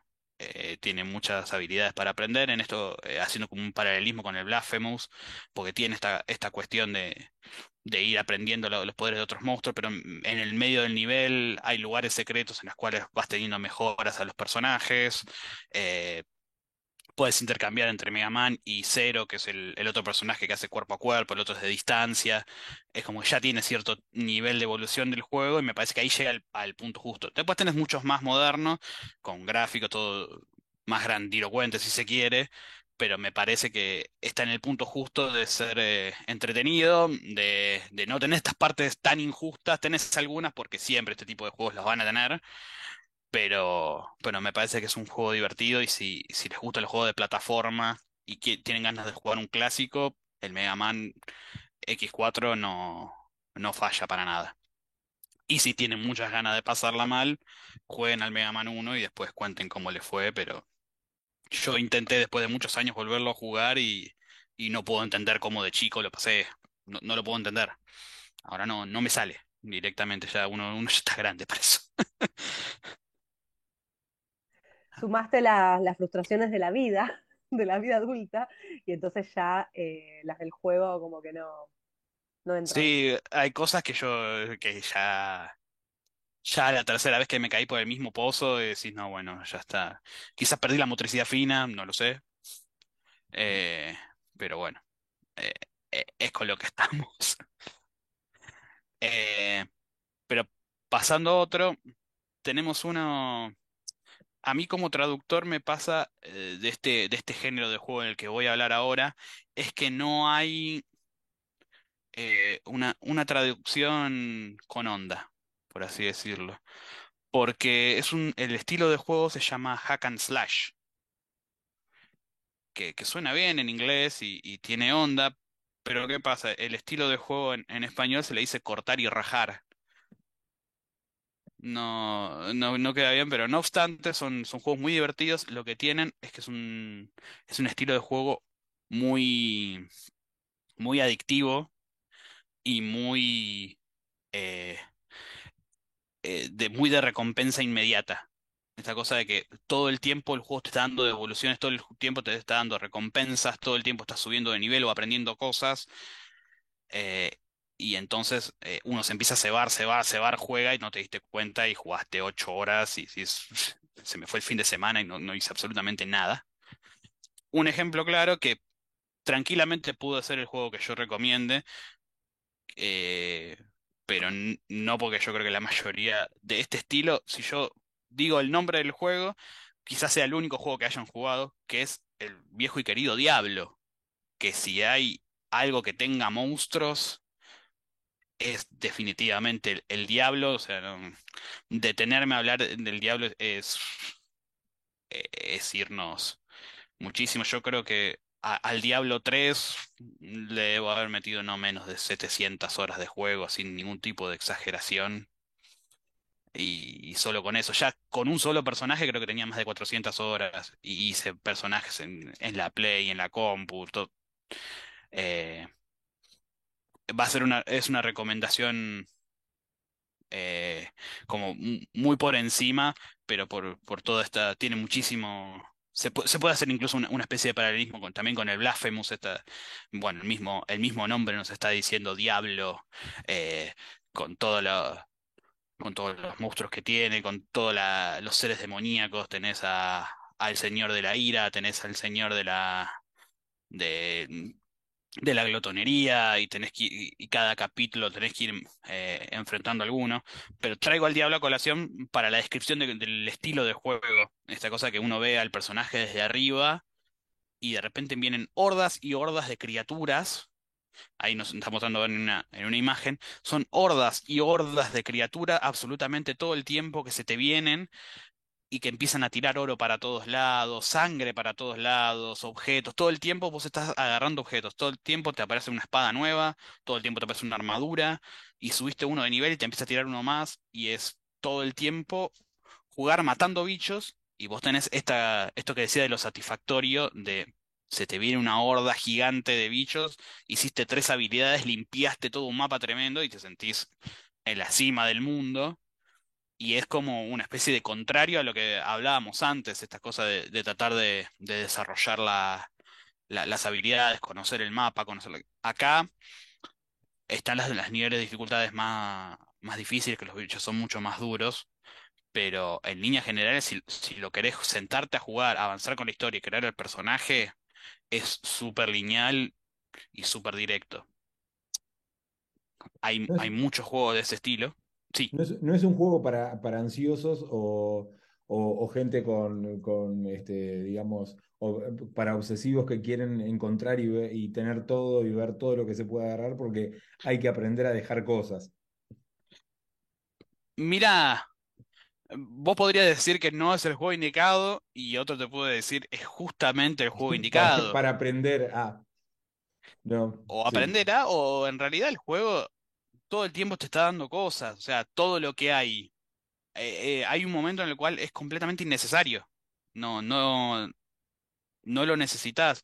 Quizás eh, en eso puedes aprender en, la medida que te va a empachar. Este estilo de juegos te van a empachar. Hay un momento que son demasiadas cosas, tengo tantos objetos, tanto nivel, mato tantos bichos, que siempre la respuesta termina siendo, bueno, me hago un personaje de cero para empezar de, de nuevo y que, que empiece a ser algo distinto. Pero del Diablo lo quería usar como, como trampolín para hablar del juego que quiero recomendar de este estilo, que se llama Titan Quest. No es tan conocido y es un juego súper interesante que es, en cuanto a jugabilidad, es casi igual al Diablo, Hay muchos juegos que son, que son similares por- porque es este mismo estilo. Pero eh, como monstruo es súper rico porque está basado en mitología.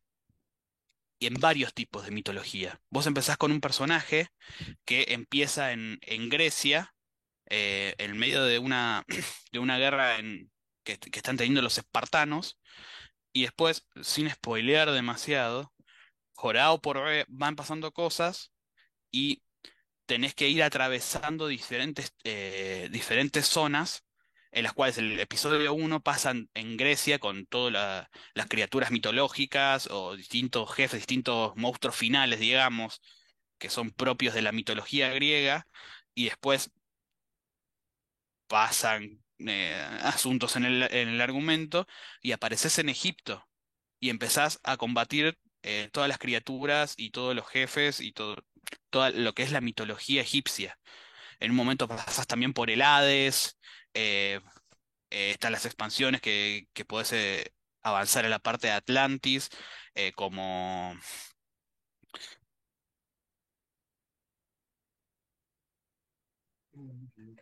Uy, se, se te dejó de escuchar. Y ahí creo que se me va a escuchar de Ahí nuevamente. está, sí.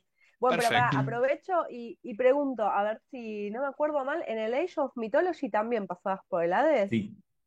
Claro, el Age of Mythology lo que tiene, que es un juego de estrategia parecido al, bueno, es de la misma empresa que el Age of Empires, pero de mitología específicamente, lo que tenía es que en vez de elegir tu civilización, vos elegías tu, deidad principal. Entonces, eh, vos elegías tu civilización y a la vez tu deidad principal, que, después tenía sus, sus dioses secundarios, que eran como las, distintas habilidades y, criaturas mitológicas especiales que ibas teniendo. Entonces, los griegos tenían tres, los egipcios tenían tres y los nórdicos tenían tres. Los griegos podían elegir a eh, Zeus, Poseidón o Hades. El- los egipcios podían elegir a, me parece que Osiris, Ra y pro- probablemente Tot. Y después eh, los egipcios, eh, Loki, Thor y, y Odín, si mal no recuerdo. Pero tenía, tenía esa cuestión. Entonces ahí como que estaba, era como una especie de combate entre edades. Y quizás pr- probablemente dentro de esto, bueno, agarraron el Age Age of Mythology, agarraron el diablo y pusieron a un protagonista que por, por cómo va avanzando el juego, tenés que ir atravesando las distintas. Llegás a los jardines de Babilonia también, eh, peleas contra, contra lo- los constructos de terracota, pasa absolutamente de todo y la verdad que eh, es, es un, son ese tipo de juegos en los cuales uno se engancha, empezás a jugar un montón eh, y tiene esto que les decía antes. Es satisfactorio el, el cual uno va avanzando, no, no tenés que estar un montón de horas aprendiendo a jugarlo. Como todo juego tiene sus complejidades y podés eh, explotarlo de alguna forma o de, de sacar las mejores virtudes de cada cosa, te puedes poner, puedes estar toda una vida combinando, pero si querés relajarte, agarrar y bueno, empiezo a hacer clic y matando bichos a mansalva, eh, es un juegazo con, y con, y con grandes criaturas y con grandes monstruos, que bueno, con, con las distintas mitologías tenés para divertirse un, buen rato. Yo ese no, no lo conocía, al Age of Mythology lo, jugué y de lo que más disfrutaba era de, eso, ¿no? De la aparición de, de- de monstruos mitológicos de los que uno leyó o vio películas este, y verlos ahí, poder eh, interactuar, es, está, está buenísimo. Bueno, entonces el Titan Quest probablemente eh, sea un juego que, te esté llamando, Bernie. Ahora, eh, como, como anteúltimo, eh, eh, me dejé quizás uno de los de los de los estilos de videojuegos como más, quizás el más popular por lo menos en lo que es Argentina, que son lo- los FPS, son los First Person Shooter, que son los videojuegos, que es que uno lo ve en primera persona. Eh, yo creo que los, los que jugamos hace muchísimos años, o, o por más que no, que no juegues demasiado, siempre alguna imagen en una computadora vieja, siempre estaba el Doom, por ejemplo, que es como el, el- primer gran juego. Primero vino el Wolfenstein, que era, que era eh, un hombre peleando contra los nazis en primera persona disparando. Después vino como el, el gran boom que fue el Doom. Y a partir de ahí fue una evolución impresionante este tipo de juegos. Acá el, el más conocido y el cual definió toda una, eh, por lo menos que definió mi generación, que es el, el famoso y querido Counter, que es eh, terroristas de un lado, eh, antiterroristas de otro lado y disparándose entre ellos sin rescatar a un solo rehén que era el objetivo real. No importa eso. El, el- el- el simple hecho de ir a un ciber y dispararle a los otros. Pero bueno, eh, ya he descrito este, este, este tipo de juegos y, y recomendando que si, si no jugaron al Doom, está el, el Doom 1, 2, eh, salieron hace pocos años eh, Dooms nuevos con música de heavy metal de fondo, que son espectaculares, con, con, con monstruos y, armas cada vez más ridículas y y con cada vez más destrucción. Incluso hay como, este, como retos de, de, cor- de- de correr el Doom en distintos aparatos Sí, electrodomésticos, ¿no? Eh, por sí, ejemplo, hay hay gente jugando al. Doom en un, este, claro, hay gente jugando al Doom en la, en la pantalla de una, eh, no sé, de una heladera de esas inteligentes, o jugando al Doom en- en cosas en las que no tendría que correr y corre. El más extraño que yo he encontrado hasta ahora es la persona que logró correr el Doom en un test de embarazo. Es muy particular, es muy extraño, pero alguien logró modificar un test de embarazo para que corra el, el Doom y es, la verdad es encomendable. Ya la primera persona, ya que se te haya ocurrido querer hacer eso, es impresionante. Pero bueno, es, a ese nivel, eso es lo que genera Doom. Eh, es tan icónico en en ese sentido. Pero bueno, de este tipo de juegos, eh, para recomendar, eh, eh, son dos juegos con la misma, quería recomendar dos juegos con, con la misma dinámica y en, distintos settings. Uno que es muy conocido acá y que pide muy poca máquina y fue súper popular en, su momento y durante la pandemia tuvo un, un resurgimiento muy muy grande que se llama Left 4 Dead.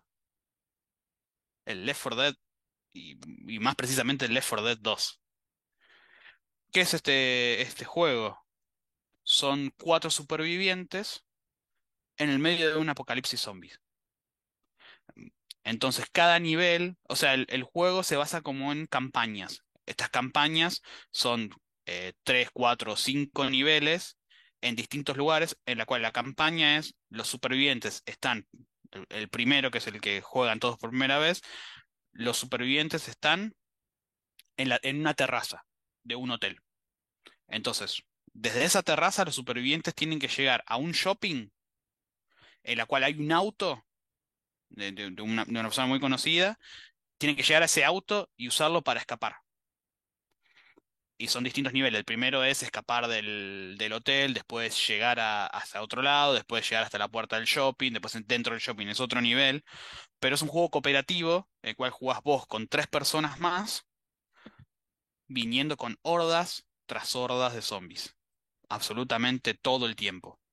no frenan. Después tenés estos, los famosos monstruos, estos jefes que te van apareciendo, que son diferentes eh, eh, monstruos especiales.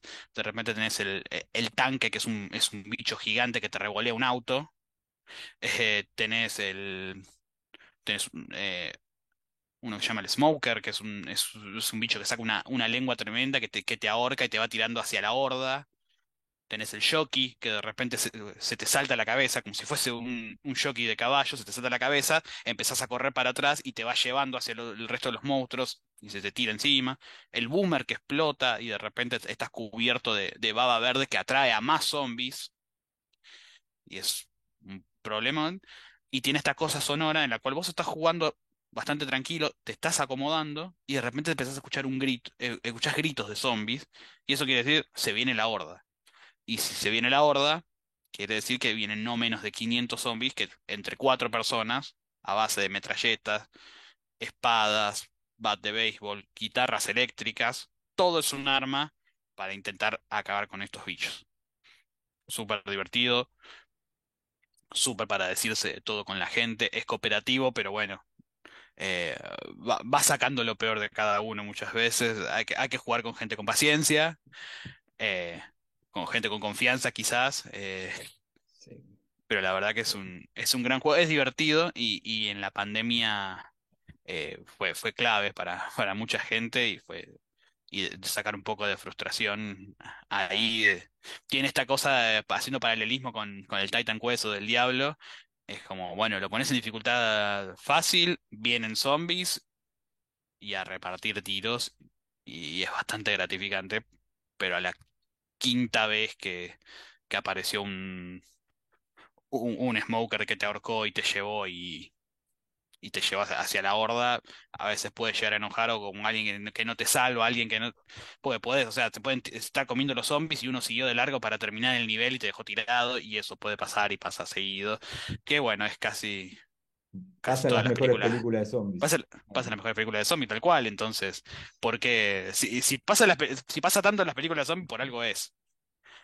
Es, es Es- una... sí, a mí lo, lo que me parece interesante de ese juego, además de eh, eh, que puede ser eh, eh, un destructor de amistades, que toma, es como que en las películas de zombies siempre hay como dos momentos, ¿no? El momento como de la tensión de la espera, del encierro, donde generalmente se, se tienen en cuenta más las relaciones entre los sobrevivientes que se van generando, y después los momentos frenéticos de escape, donde este, o de, o de invasión y don- donde es, es esta cuestión de eh, frenética de, de tener que escapar o hacer algo o ir un- a un lugar con cuestiones muy determinadas eh, y que se van complicando.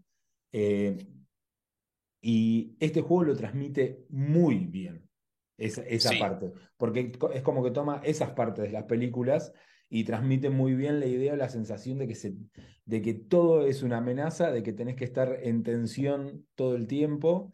O sea, si uno está contracturado, no juegue a eso. no, definitivamente. Esto, Esto que vos decís, eh, eh, esa primera campaña, el último nivel es llegar al shopping, llegar al auto, perfecto, el auto no tiene nafta. Entonces, por algún motivo, alrededor de todo el shopping hay distintos bidones de nafta, entonces vos tenés que ir a buscar los bidones y cargar el auto para que tengan la suficiente nafta para irte. Pero ¿qué pasa? En el medio te están cayendo... Esto que decía, cuando escuchas un grito hay una horda, bueno, es un nivel en el cual es horda absolutamente todo el tiempo. Entonces tenés bichos que jamás van a frenar. No es que en un momento, bueno, maté todos los zombies y me puedo poner a cargar. Acá van a venir bichos tras bichos tras bichos, no van a frenar nunca. Y mientras uno está llevando el tanque, otro lo tiene que cubrir, que no se le, no se le escape un tiro, porque si le disparas un tiro a un bidón de nafta, creo que todos sabemos lo que puede llegar a pasar le explota la mano a tu compañero, le sacó la mitad de la vida, eh, dice con vos no se puede jugar, de repente sales, estás jugando con el bot y bueno, son las situaciones que se dan en un apocalipsis zombie que bueno, uno no, uno no está en un apocalipsis zombie para ser amigos, uno está para salir y bueno, si a alguien se le tiene que explotar un bidón de nafta en el medio, lo lamento.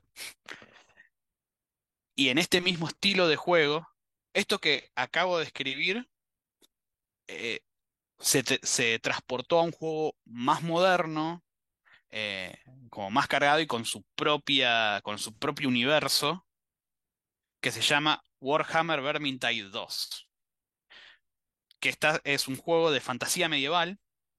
Es lo que acabo de describir antes, de cuatro supervivientes matando hordas y hordas de zombies.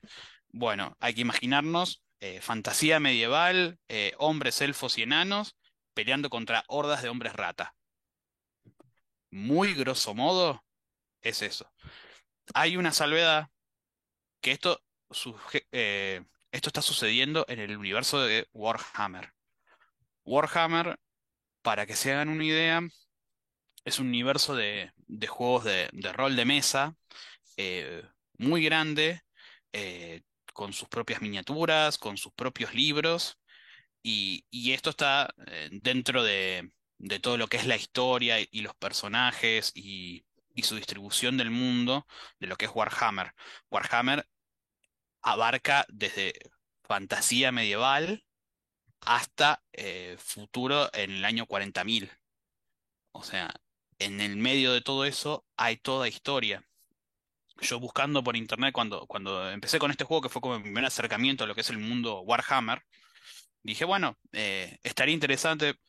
eh, dentro del juego los personajes van interactuando entre ellos, van hablando sobre las deidades, eh, su- sus motivaciones, por qué están, por qué están combatiendo o, o qué es esta guerra que está pasando, las distintas misiones, estas campañas que, que les decía antes, bueno, son, están ambientados dentro de un, de un marco que está pasando algo eh, específicamente. Y dije, bueno, estaría interesante leer sobre, sobre esto. Entonces uno inocentemente pregunta, bueno, para saber sobre Warhammer, ¿por dónde empiezo? Y aparentemente el consenso dice, bueno, puedes empezar por la saga de, ahora no recuerdo bien el nombre, pero cuando uno buscaba esa saga, era una saga de más de 30 libros. Y ahí es donde uno empieza. Claro. Y no, ya está. No, lo, lo lamento mucho. Eh, me siento, me siento en el programa de Real, porque eh, yo aclaré al principio del capítulo que mucho no manejo de videojuegos, y la verdad que no conocía el videojuego. Googleo. Una noticia de 19 de diciembre, quizás lo sepas, puede ser que Henry Cavill va a protagonizar una adaptación cinematográfica. Henry Cavill, nuestro, nuestro, nuestro santo Ex patrono del nerd, nuestro, sa- claro, no- ex Superman, ex, ex Geralt, y ahora es el Witcher. no sé qué, no sé qué, qué, qué personificará acá, pero sí, es un fanático y de hecho en varias entrevistas eh, él ha dicho, él colecciona y pinta las miniaturas de, de Warhammer. Es nuestro, es nuestro santo patrono de los nerds. Hay videos de él mirá, armando, no. armando su propia computadora gamer. eh, a una de las audiciones, eh, creo que para Superman, eh, casi se la pierde por haber estado jugando al World of Warcraft. eh, eh, lo consideramos uno de los nuestros, salvando las grandes diferencias con las que puede tener uno con Henry Cavill, que bueno, e- es superior a uno en, en absolutamente todos los aspectos que uno, que uno quiera mencionar, es Henry Cavill. Yo creo que nadie lo puede negar y estamos muy contentos que sea uno de los nuestros. Pero el mundo Warhammer específicamente, bueno, ahora probablemente con, con esta noticia de que salga una, una serie, va a pasar un, un- efecto similar al de a lo que hubo con Witcher de, de- de acercamiento de este, de conocimiento de estos tipos de mundos. Pero bueno, hay que ver eh, cómo funciona esto que, cómo conjuga eh, el hecho de una serie en un universo tan grande, con tanta información y tanto para hacer. Medio que eh, lo que pueden abarcar es, es- interminable. Serie, no película. Aparentemente era una serie. Ah, como leí rápido y pensé que, que era una película. Bueno, para quienes no conocemos ese mundo, como yo, por ejemplo, eh, y, Yo y tampoco lo estamos, conozco y estamos acercamiento de este en juego. Henry Cavill por otros motivos, quizás Definitivamente. podamos Uno lo ve por la trama, por la suculenta y deliciosa trama. Claro. Yo, eh, yo, claro, Warhammer yo lo que conozco es que hay que matar unas ratas. Y que soy Claro, muy malo yo, en eso. Y yo no conozco demasiado de eso, pero como juego, más allá, no, no, los third person shooter no se, no se caracterizan por, por necesitar un conocimiento de lo que está pasando de la historia. Simplemente te dan un objetivo, tenés que llegar a tal lado o tenés que arreglar tal cosa, y en el medio hay no menos de 5.000 bichos. Perfecto. Vamos a agarrar el arma que más me gusta, vamos a agarrar el mazo de guerra y vamos a arrancar cabezas para adelante. En ese sentido, es lo, es el mismo estilo de juego que el, que el Left 4 Dead, de que son cuatro personas, cooperativo, cada uno con su... Este, la diferencia en este es que cada personaje tiene sus distintas habilidades, sus distintas armas, es mucho más personalizable el personaje, es como, es una evolución. A mí personalmente me gusta muchísimo más porque me encanta muchísimo lo, lo que es fantasía medieval, eh, y aparte tiene estos elementos de, de personalización de cada personaje, de cada uno tenga su, su- sus distintas, sus distintas armas. Eh, son muy divertidas eh, las interacciones que tienen entre los distintos personajes, vas conociendo cómo, cómo son cada uno, cómo se llevan. Eh, la verdad que es súper divertido y lo súper recomiendo para, para jugar entre varios. De a uno solo también es divertido de jugar, pero siempre es mejor tener a alguien para, para, para ir generando estas situaciones en las cuales eh, a, a veces se complica, pero en líneas generales es súper disfrutable y, y es súper para pasarlo bien.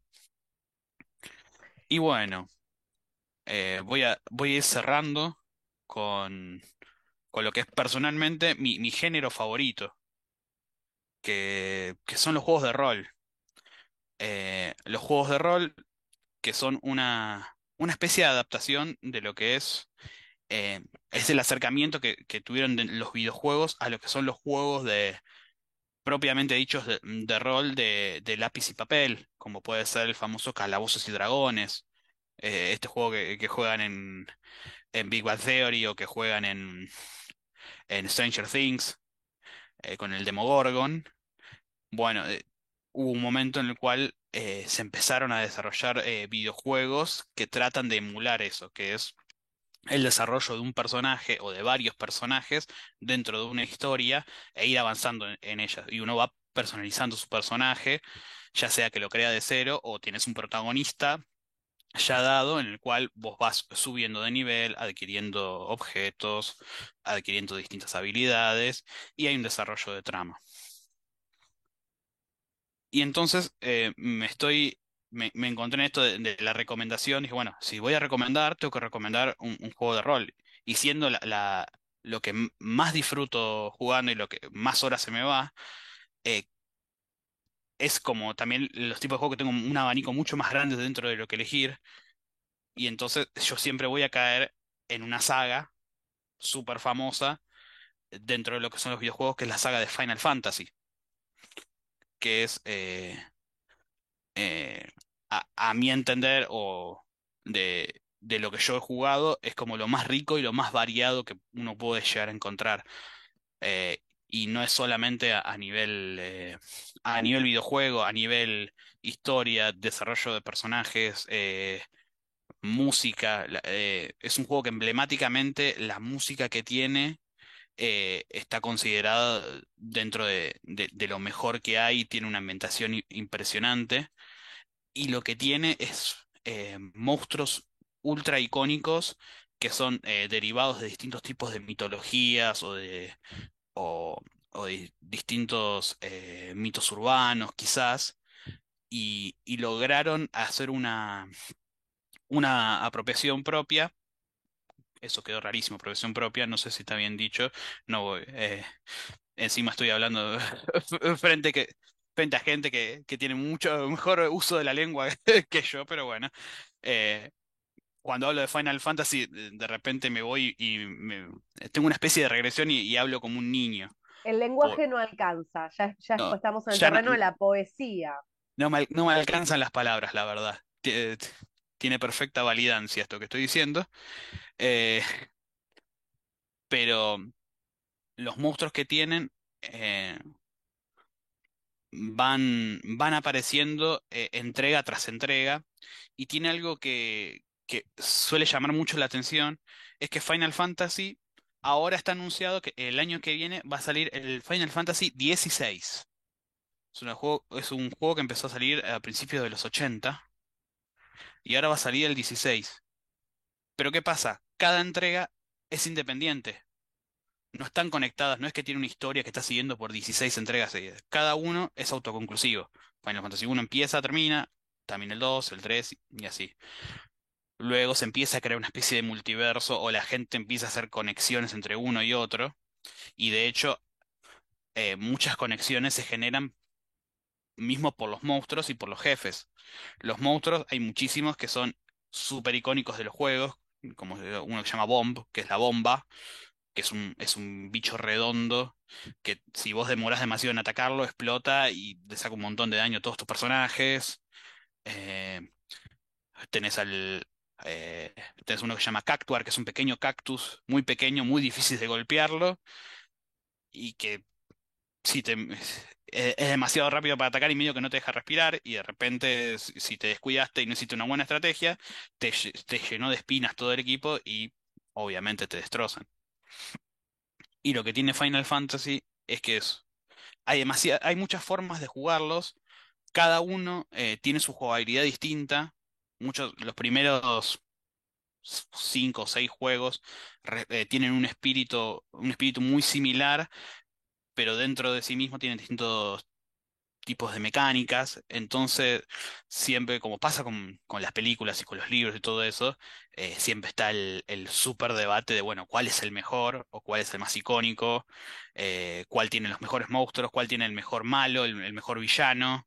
Es como, es súper rico para, para meterse. eh, y cada, cada historia tiene algo lindo. Los primeros juegos eh, son mucho más lineales o más, bueno, hay que ir a rescatar a la princesa y la esto y pasó otra cosa, y hay que salvar a este pueblo que tiene tal cosa. Y, y son mucho más lineales después del segundo, que hay un imperio, está el imperio maligno que quiere destruir el reino bueno y es medio los buenos contra los malos, que son historias que ya vimos pero des- después empiezan a, ir evolucionando, a decir, bueno, ok, a esto le tenemos que agregar un poco más y esos elementos que teníamos antes de, súper lineales y súper de, aventura, de, fantasía más directa, empiezan a evolucionar a, distintos tipos de, narrativas.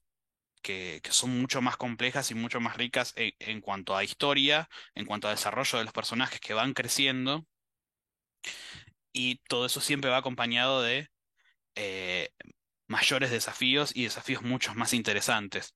Y ahí, en, eh, a partir de la entrega del, del 6, del 7 y del 8, es que empiezan a aparecer estos, estos jefes o estos monstruos, que no necesariamente son monstruosos, que quizás son, son humanos, con, son humanos con complejos de Dios, son, eh, son quizás criaturas, son, son brujas, eh, empiezan a aparecer cosas más complejas y que empiezan a jugar con la con, con estas balanzas. eh, mientras más vas avanzando, eh, me parece que, que en los videojuegos y en Final Fantasy en particular empieza a pasar esta cosa en las cuales uno empieza a estar esperando más de los villanos que, que quizás de los héroes. Muchas cosas que te defi- mucha, en, en muchos videojuegos lo que te define es este eh, es la calidad de tu monstruo. La calidad de tu monstruo tiene que ser igual o superior a la de tus héroes. Es una Que gran un frase. ¿Podemos Que hacer unas, re- unas remeras eh, para celebrar los cinco años de Moncas? Tu calidad, la calidad de tu monstruo Lo, es lo lo que que te define es la calidad de tu humor. Es, es buenísimo, es una O gran frase. sea, me Es una parece frase. espectacular. Sí, sí, Bueno, sí. y esto lo, lo que pasa mm, particularmente con los Final Fantasy.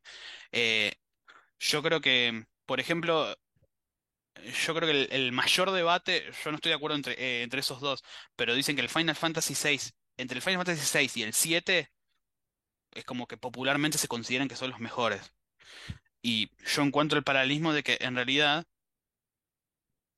mismo si vos te corres al debate de, de todos estos Final Fantasy, ¿quién es el mejor eh, villano? Justamente están entre esos dos. Se, da el mismo debate y son esos dos mismos juegos, que son Kefka y Sephiroth, del 6 y del 7. Entonces eso nos hace pensar un poco. Hay muchos juegos, el, el mío favorito, que es el 9, eh, muchas veces queda por fuera porque hay, es medio polémico toda esa parte del, del enemigo final, todo eso, sin spoiler absolutamente nada, pero es bastante polémico en ese sentido. Y entonces eh, me parece que lo que enriqueció el Final Fantasy fue eh, que tiene en todas, en casi todas sus entregas tiene una gran jugabilidad, eh, es lindo de ver, es, es disfrutable la- las historias, sobre todo cuando van avanzando las, eh, las entregas, y que a partir de, yo creería que a partir del 4 o del 5, empieza a tener mucho más, mucho más peso y mucho más desarrollo eh, los, los monstruos en sí. Eh, dentro de lo que es Final Fantasy, viste que yo les iba diciendo que hay ciertos monstruos que se van repitiendo. Entonces, yo, por ejemplo, ahora tengo que hablar de lo que son los, los Eidolon, los Sidereos. Hay muchísimas traducciones, pero ¿qué pasa? Tenemos ciertas criaturas que son como, depende del juego, pueden ser o, o deidades o, o criaturas mitológicas dentro del universo, como puede ser el muchacho que tenemos aquí atrás, que se llama Ifrit, que es una especie de, de- de deidad de fuego. Ifrit es uno de, lo- de- de los personajes que se repite en casi todas las entregas de Final Fantasy. Y siempre de alguna forma o lo podés invocar o podés interactuar con él. Y es una criatura que vos lo invocás y tira fuego para todos lados. Después tenés Claro. distintas, tenés a Shiva, que es la de hielo, Mm. tenés a Ramu, que es un, que es un antiguo de, de trueno, y se van repitiendo y muchas veces tienen distintas variaciones, que puede ser, en vez de Ramu tenés a Quetzalcoatl, que es que esta serpiente de, de trueno, tenés el Final Fantasy VIII, en vez de uno tenés otro, pero tenés estas deidades, estos monstruos gigantes que serían como una especie de, si hacemos un paralelismo, podrían llegar a, a tener, es un escalón un poco más, más bajo de lo que serían los antiguos. Mm. Eh, pasa que es- no son todopoderosos estos, pero eh, se consideran como, como deidades. Y si tengo que recomendar uno de estos Final Fantasy para jugar, eh, yo le, le tengo profesado un amor eterno al Final Fantasy IX, lo voy a defender a capa y espada, pero entiendo que a una persona que no está acostumbrada a los juegos de rol, eh, hay ciertas cosas que no envejecieron bien en cuanto a la agilidad. Uno que está más acostumbrado a, a- algo mucho más inmediato, eh, el modo de combate a veces puede, le- les puede parecer lento a cierta gente.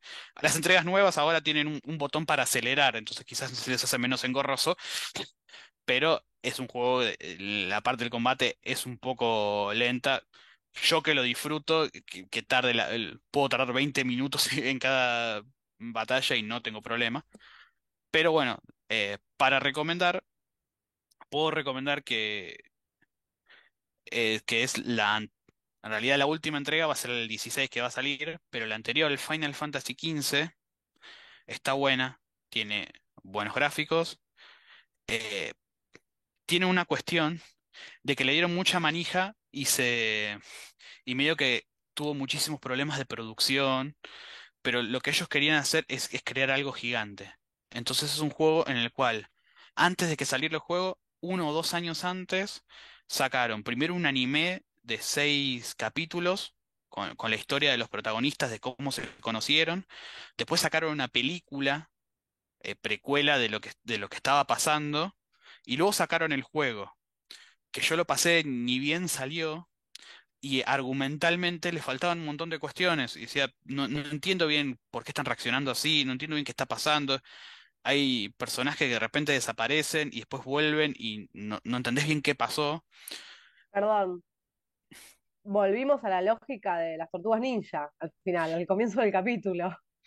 Bueno, es, eh, en ese sentido sí, eh, quisieron hacer algo súper gigante y ¿qué pasa? Después lo que hicieron es como, bueno, eh, meses después, bueno, ahora sale el capítulo de tal personaje que te explica qué pasó en este momento. Y vos tenés que comprar algo aparte.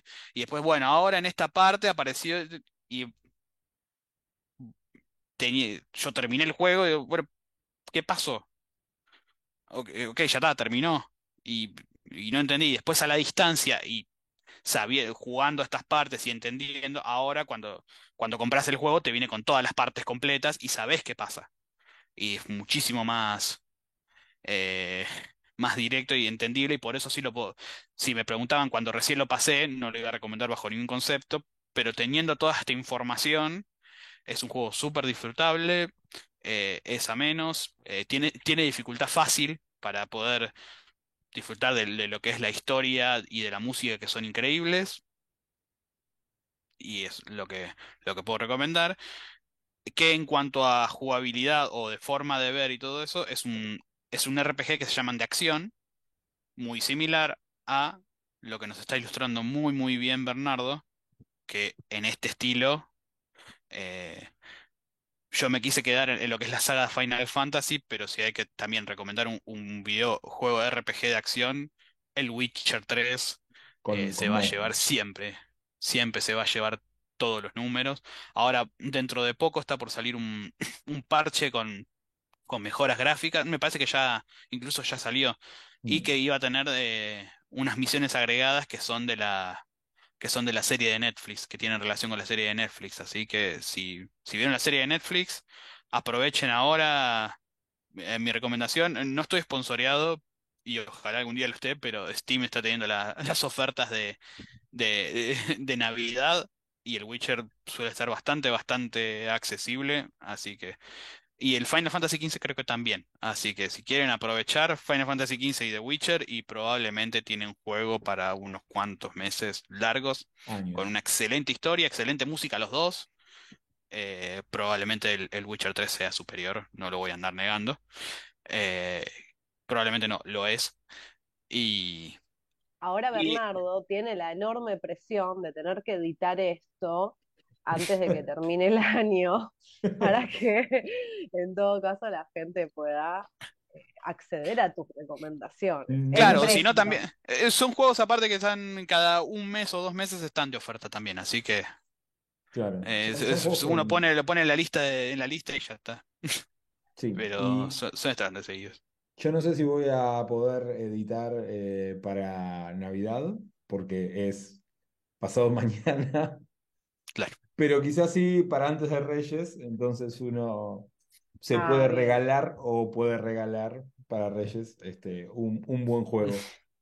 Em, así que para, para resumir teníamos eh, el Left 4 Dead, eh, Tenemos Mega el Left, para Third Person Shooter tenemos, eh, tenemos el Left 4 Dead y el Warhammer Vermintide 2, que mm, son cooperativos. Después tenemos de pelea, tenemos el Mortal Kombat 10, con monstruos propios y monstruos invitados. Después tenemos de plataformas. Habló largo y tendido Bernardo de, de lo que es el Blasphemous, gran juego. Y después tenemos eh, monstruos robóticos con, con Mega Man. Luego tenemos estos cortar y rajar y su nombre espantoso. Que tenemos, bueno, claramente el Diablo, que viejo y conocido por todo el mundo. Si tenemos el Titan Quest, que es eh, un- una especie de reskin de- del Diablo, pero en eh, mitología griega y, y egipcia. Y bueno, personalmente tengo que recomendar toda la saga de, de Final Fantasy, pero entiendo que alguien no va a jugar más de 15 juegos. Entonces, para algo moderno, Final Fantasy XV. Para un juego hermoso, Final Fantasy IX. mm. Y luego, bueno, e- e- el Witcher. eh, sim- simplemente hay que decir Witcher. Buscar un, un resumen en internet de los primeros dos juegos, se les pueden saltear. Un resumen de más o menos qué pasa en la historia. Y vayan 3, al 3, que es lo que Witcher 3, hicimos. Yo creo que la mayoría hicimos eso. El Witcher sí, 3 Menos mal, menos mal que no, que no hablaron del Resident Evil, que pensé que alguno de los dos lo iba a nombrar, porque la única vez que intenté jugarlo casi me infarto. de- de- me, subió la presión, o sea, tipo, me da mucho nervio. Y quería, antes de pasar a nuestra sección estrella, mencionar, a ver, yo no, no, no sé esto de los tipos de juego, pero me parece que hay un tipo de juego que no entró en tus recomendaciones y justo es un jueguito hermoso, con monstruitos, podríamos decir, que jugué este año, em, que es el Unravel 2 o Unravel 2. No lo Son conozco. dos, son dos monstruitos de hilo. em, y es un juego colaborativo, pero no como el que vos decías de los zombies que capaz te podés cagar con el compañero. Acá si no colaborás, eh, la quedás. De hecho, los dos monstruitos de hilo son uno azul, uno rojo, y para pasar la mayoría de las cosas te tenés que anudar con el otro y, eh, por ejemplo, balancearte o pasar juntos. O sea, no hay chance de que uno pueda avanzar sin, sin el otro. Em, y tiene unos momentos muy de miedo, o sea, estéticamente es precioso en los escenarios. Y hay como fantasmas. Yo la historia creo que no la, no la terminé de entender bien. Tendré que volver a jugarlo porque estaba muy tensionada. Porque, por ejemplo, eh, se pueden prender fuego los, los monstruitos de, de hilo y hay que pensar mucho y te tenés que poner muy de acuerdo con quien estás jugando.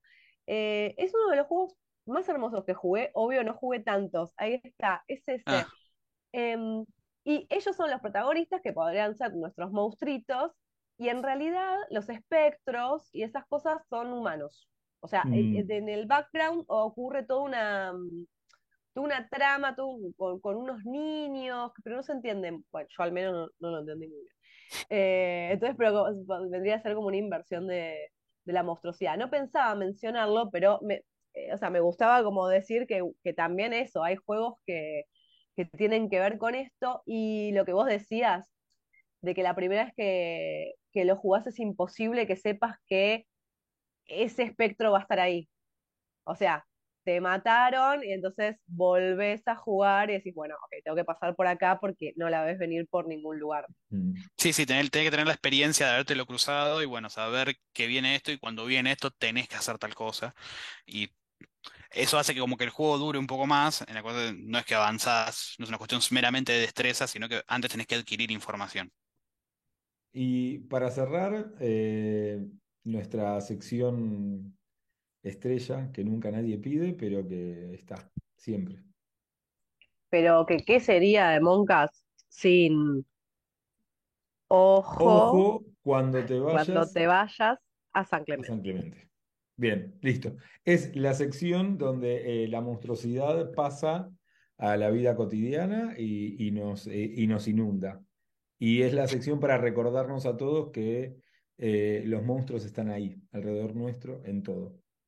Y esta vez estuve investigando y pensé, bueno, ¿qué pasa cuando el, el videojuego mismo es el monstruo? ¿No? ¿Y qué pasa con determinados videojuegos que son malditos? Esto es, eh, es algo, es un concepto viejísimo, ¿no? Como los libros malditos, los videos malditos. eh, y hay videojuegos malditos también. Y voy a hablar de dos videojuegos. Este, y dos videojuegos clásicos. O sea, de, del- de los 80, el principio del- de los videojuegos, de, de- de la masificación de los videojuegos.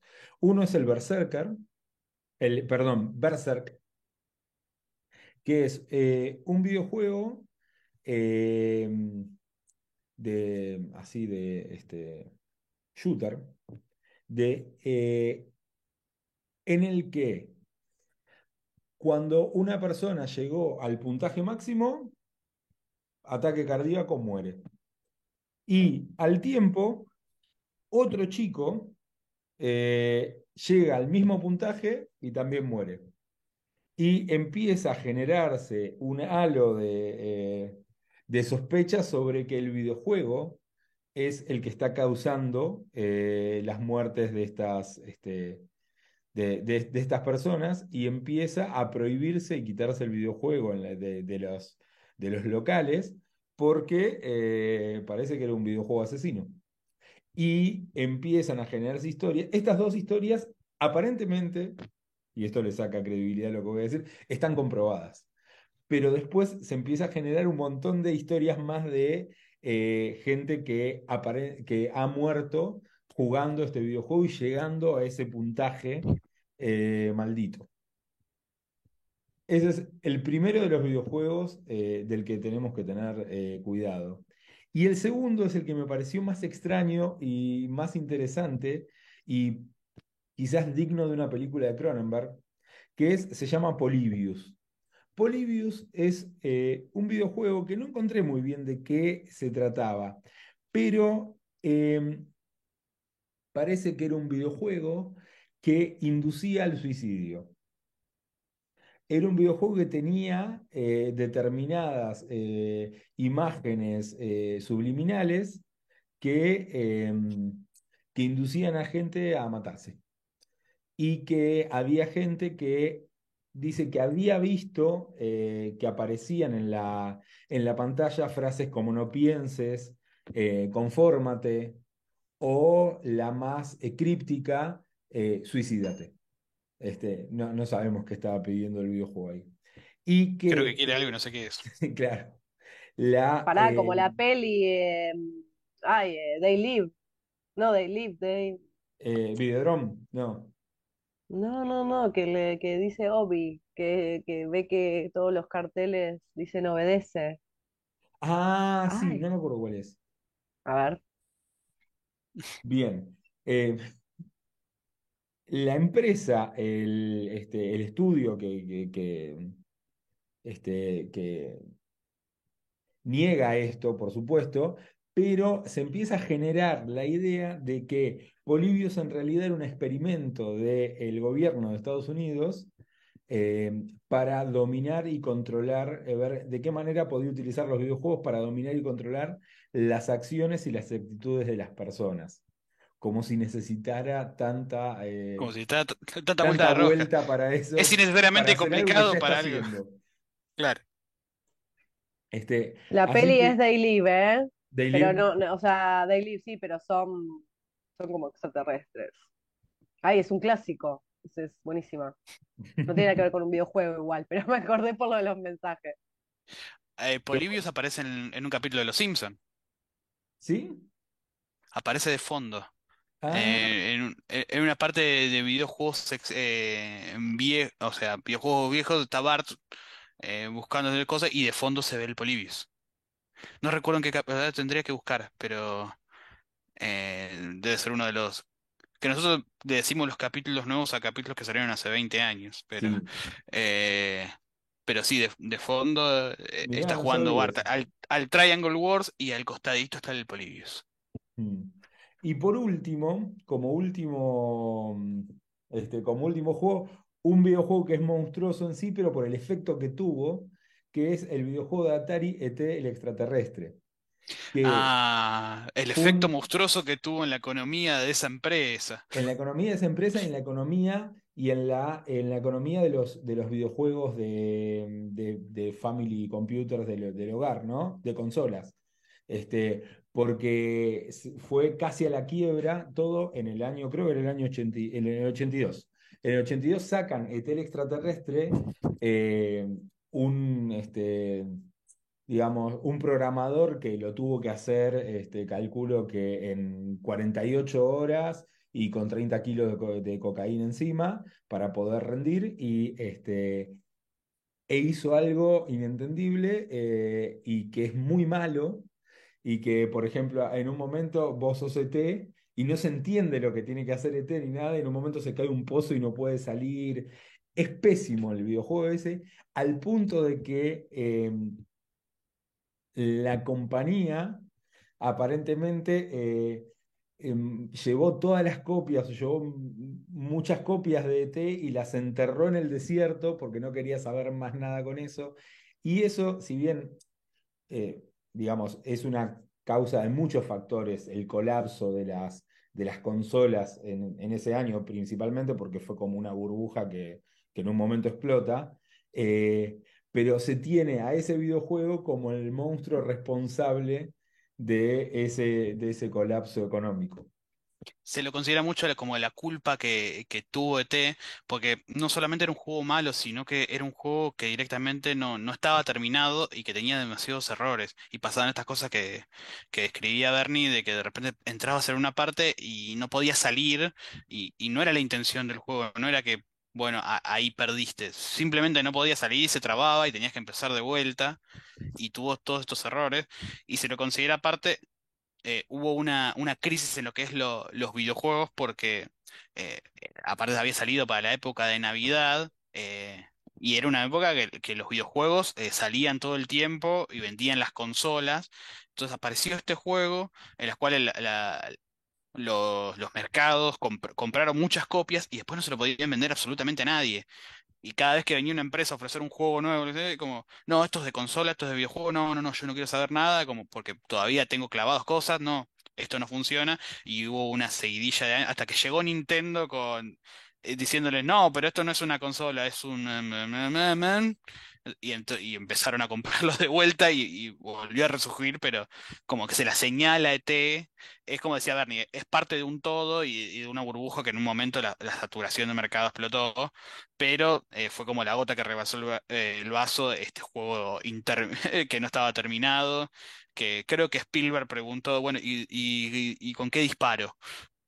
Y Claro, cuando se lo no, mostraron, le pregunta a Sp- Spielberg, bueno, ¿y, y cómo tengo que disparar? Y no es un juego para disparar, es ET, ET no dispara. Claro, Y ET no bueno, dispara.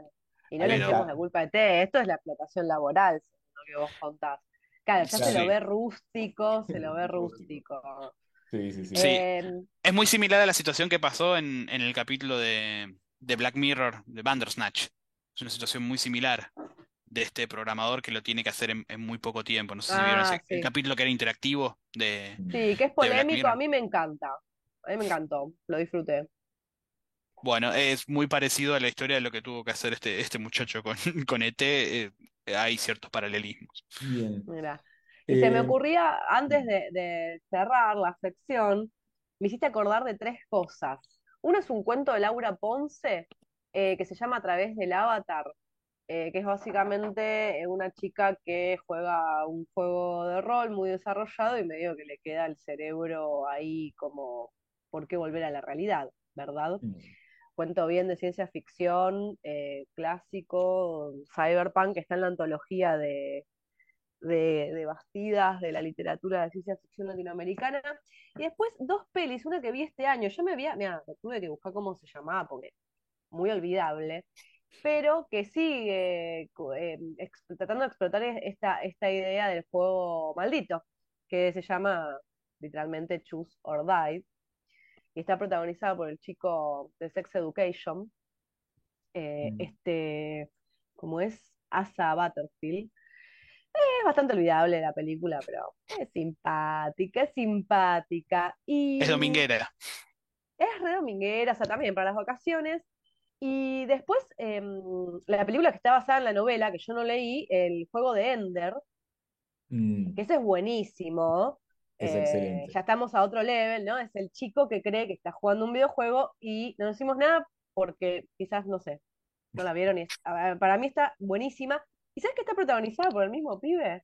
No me acordaba. Ah, Por este Asa Butterfield, pero era más chiquitito. mm. No leí yo la novela, no sé si es una novela o son varias.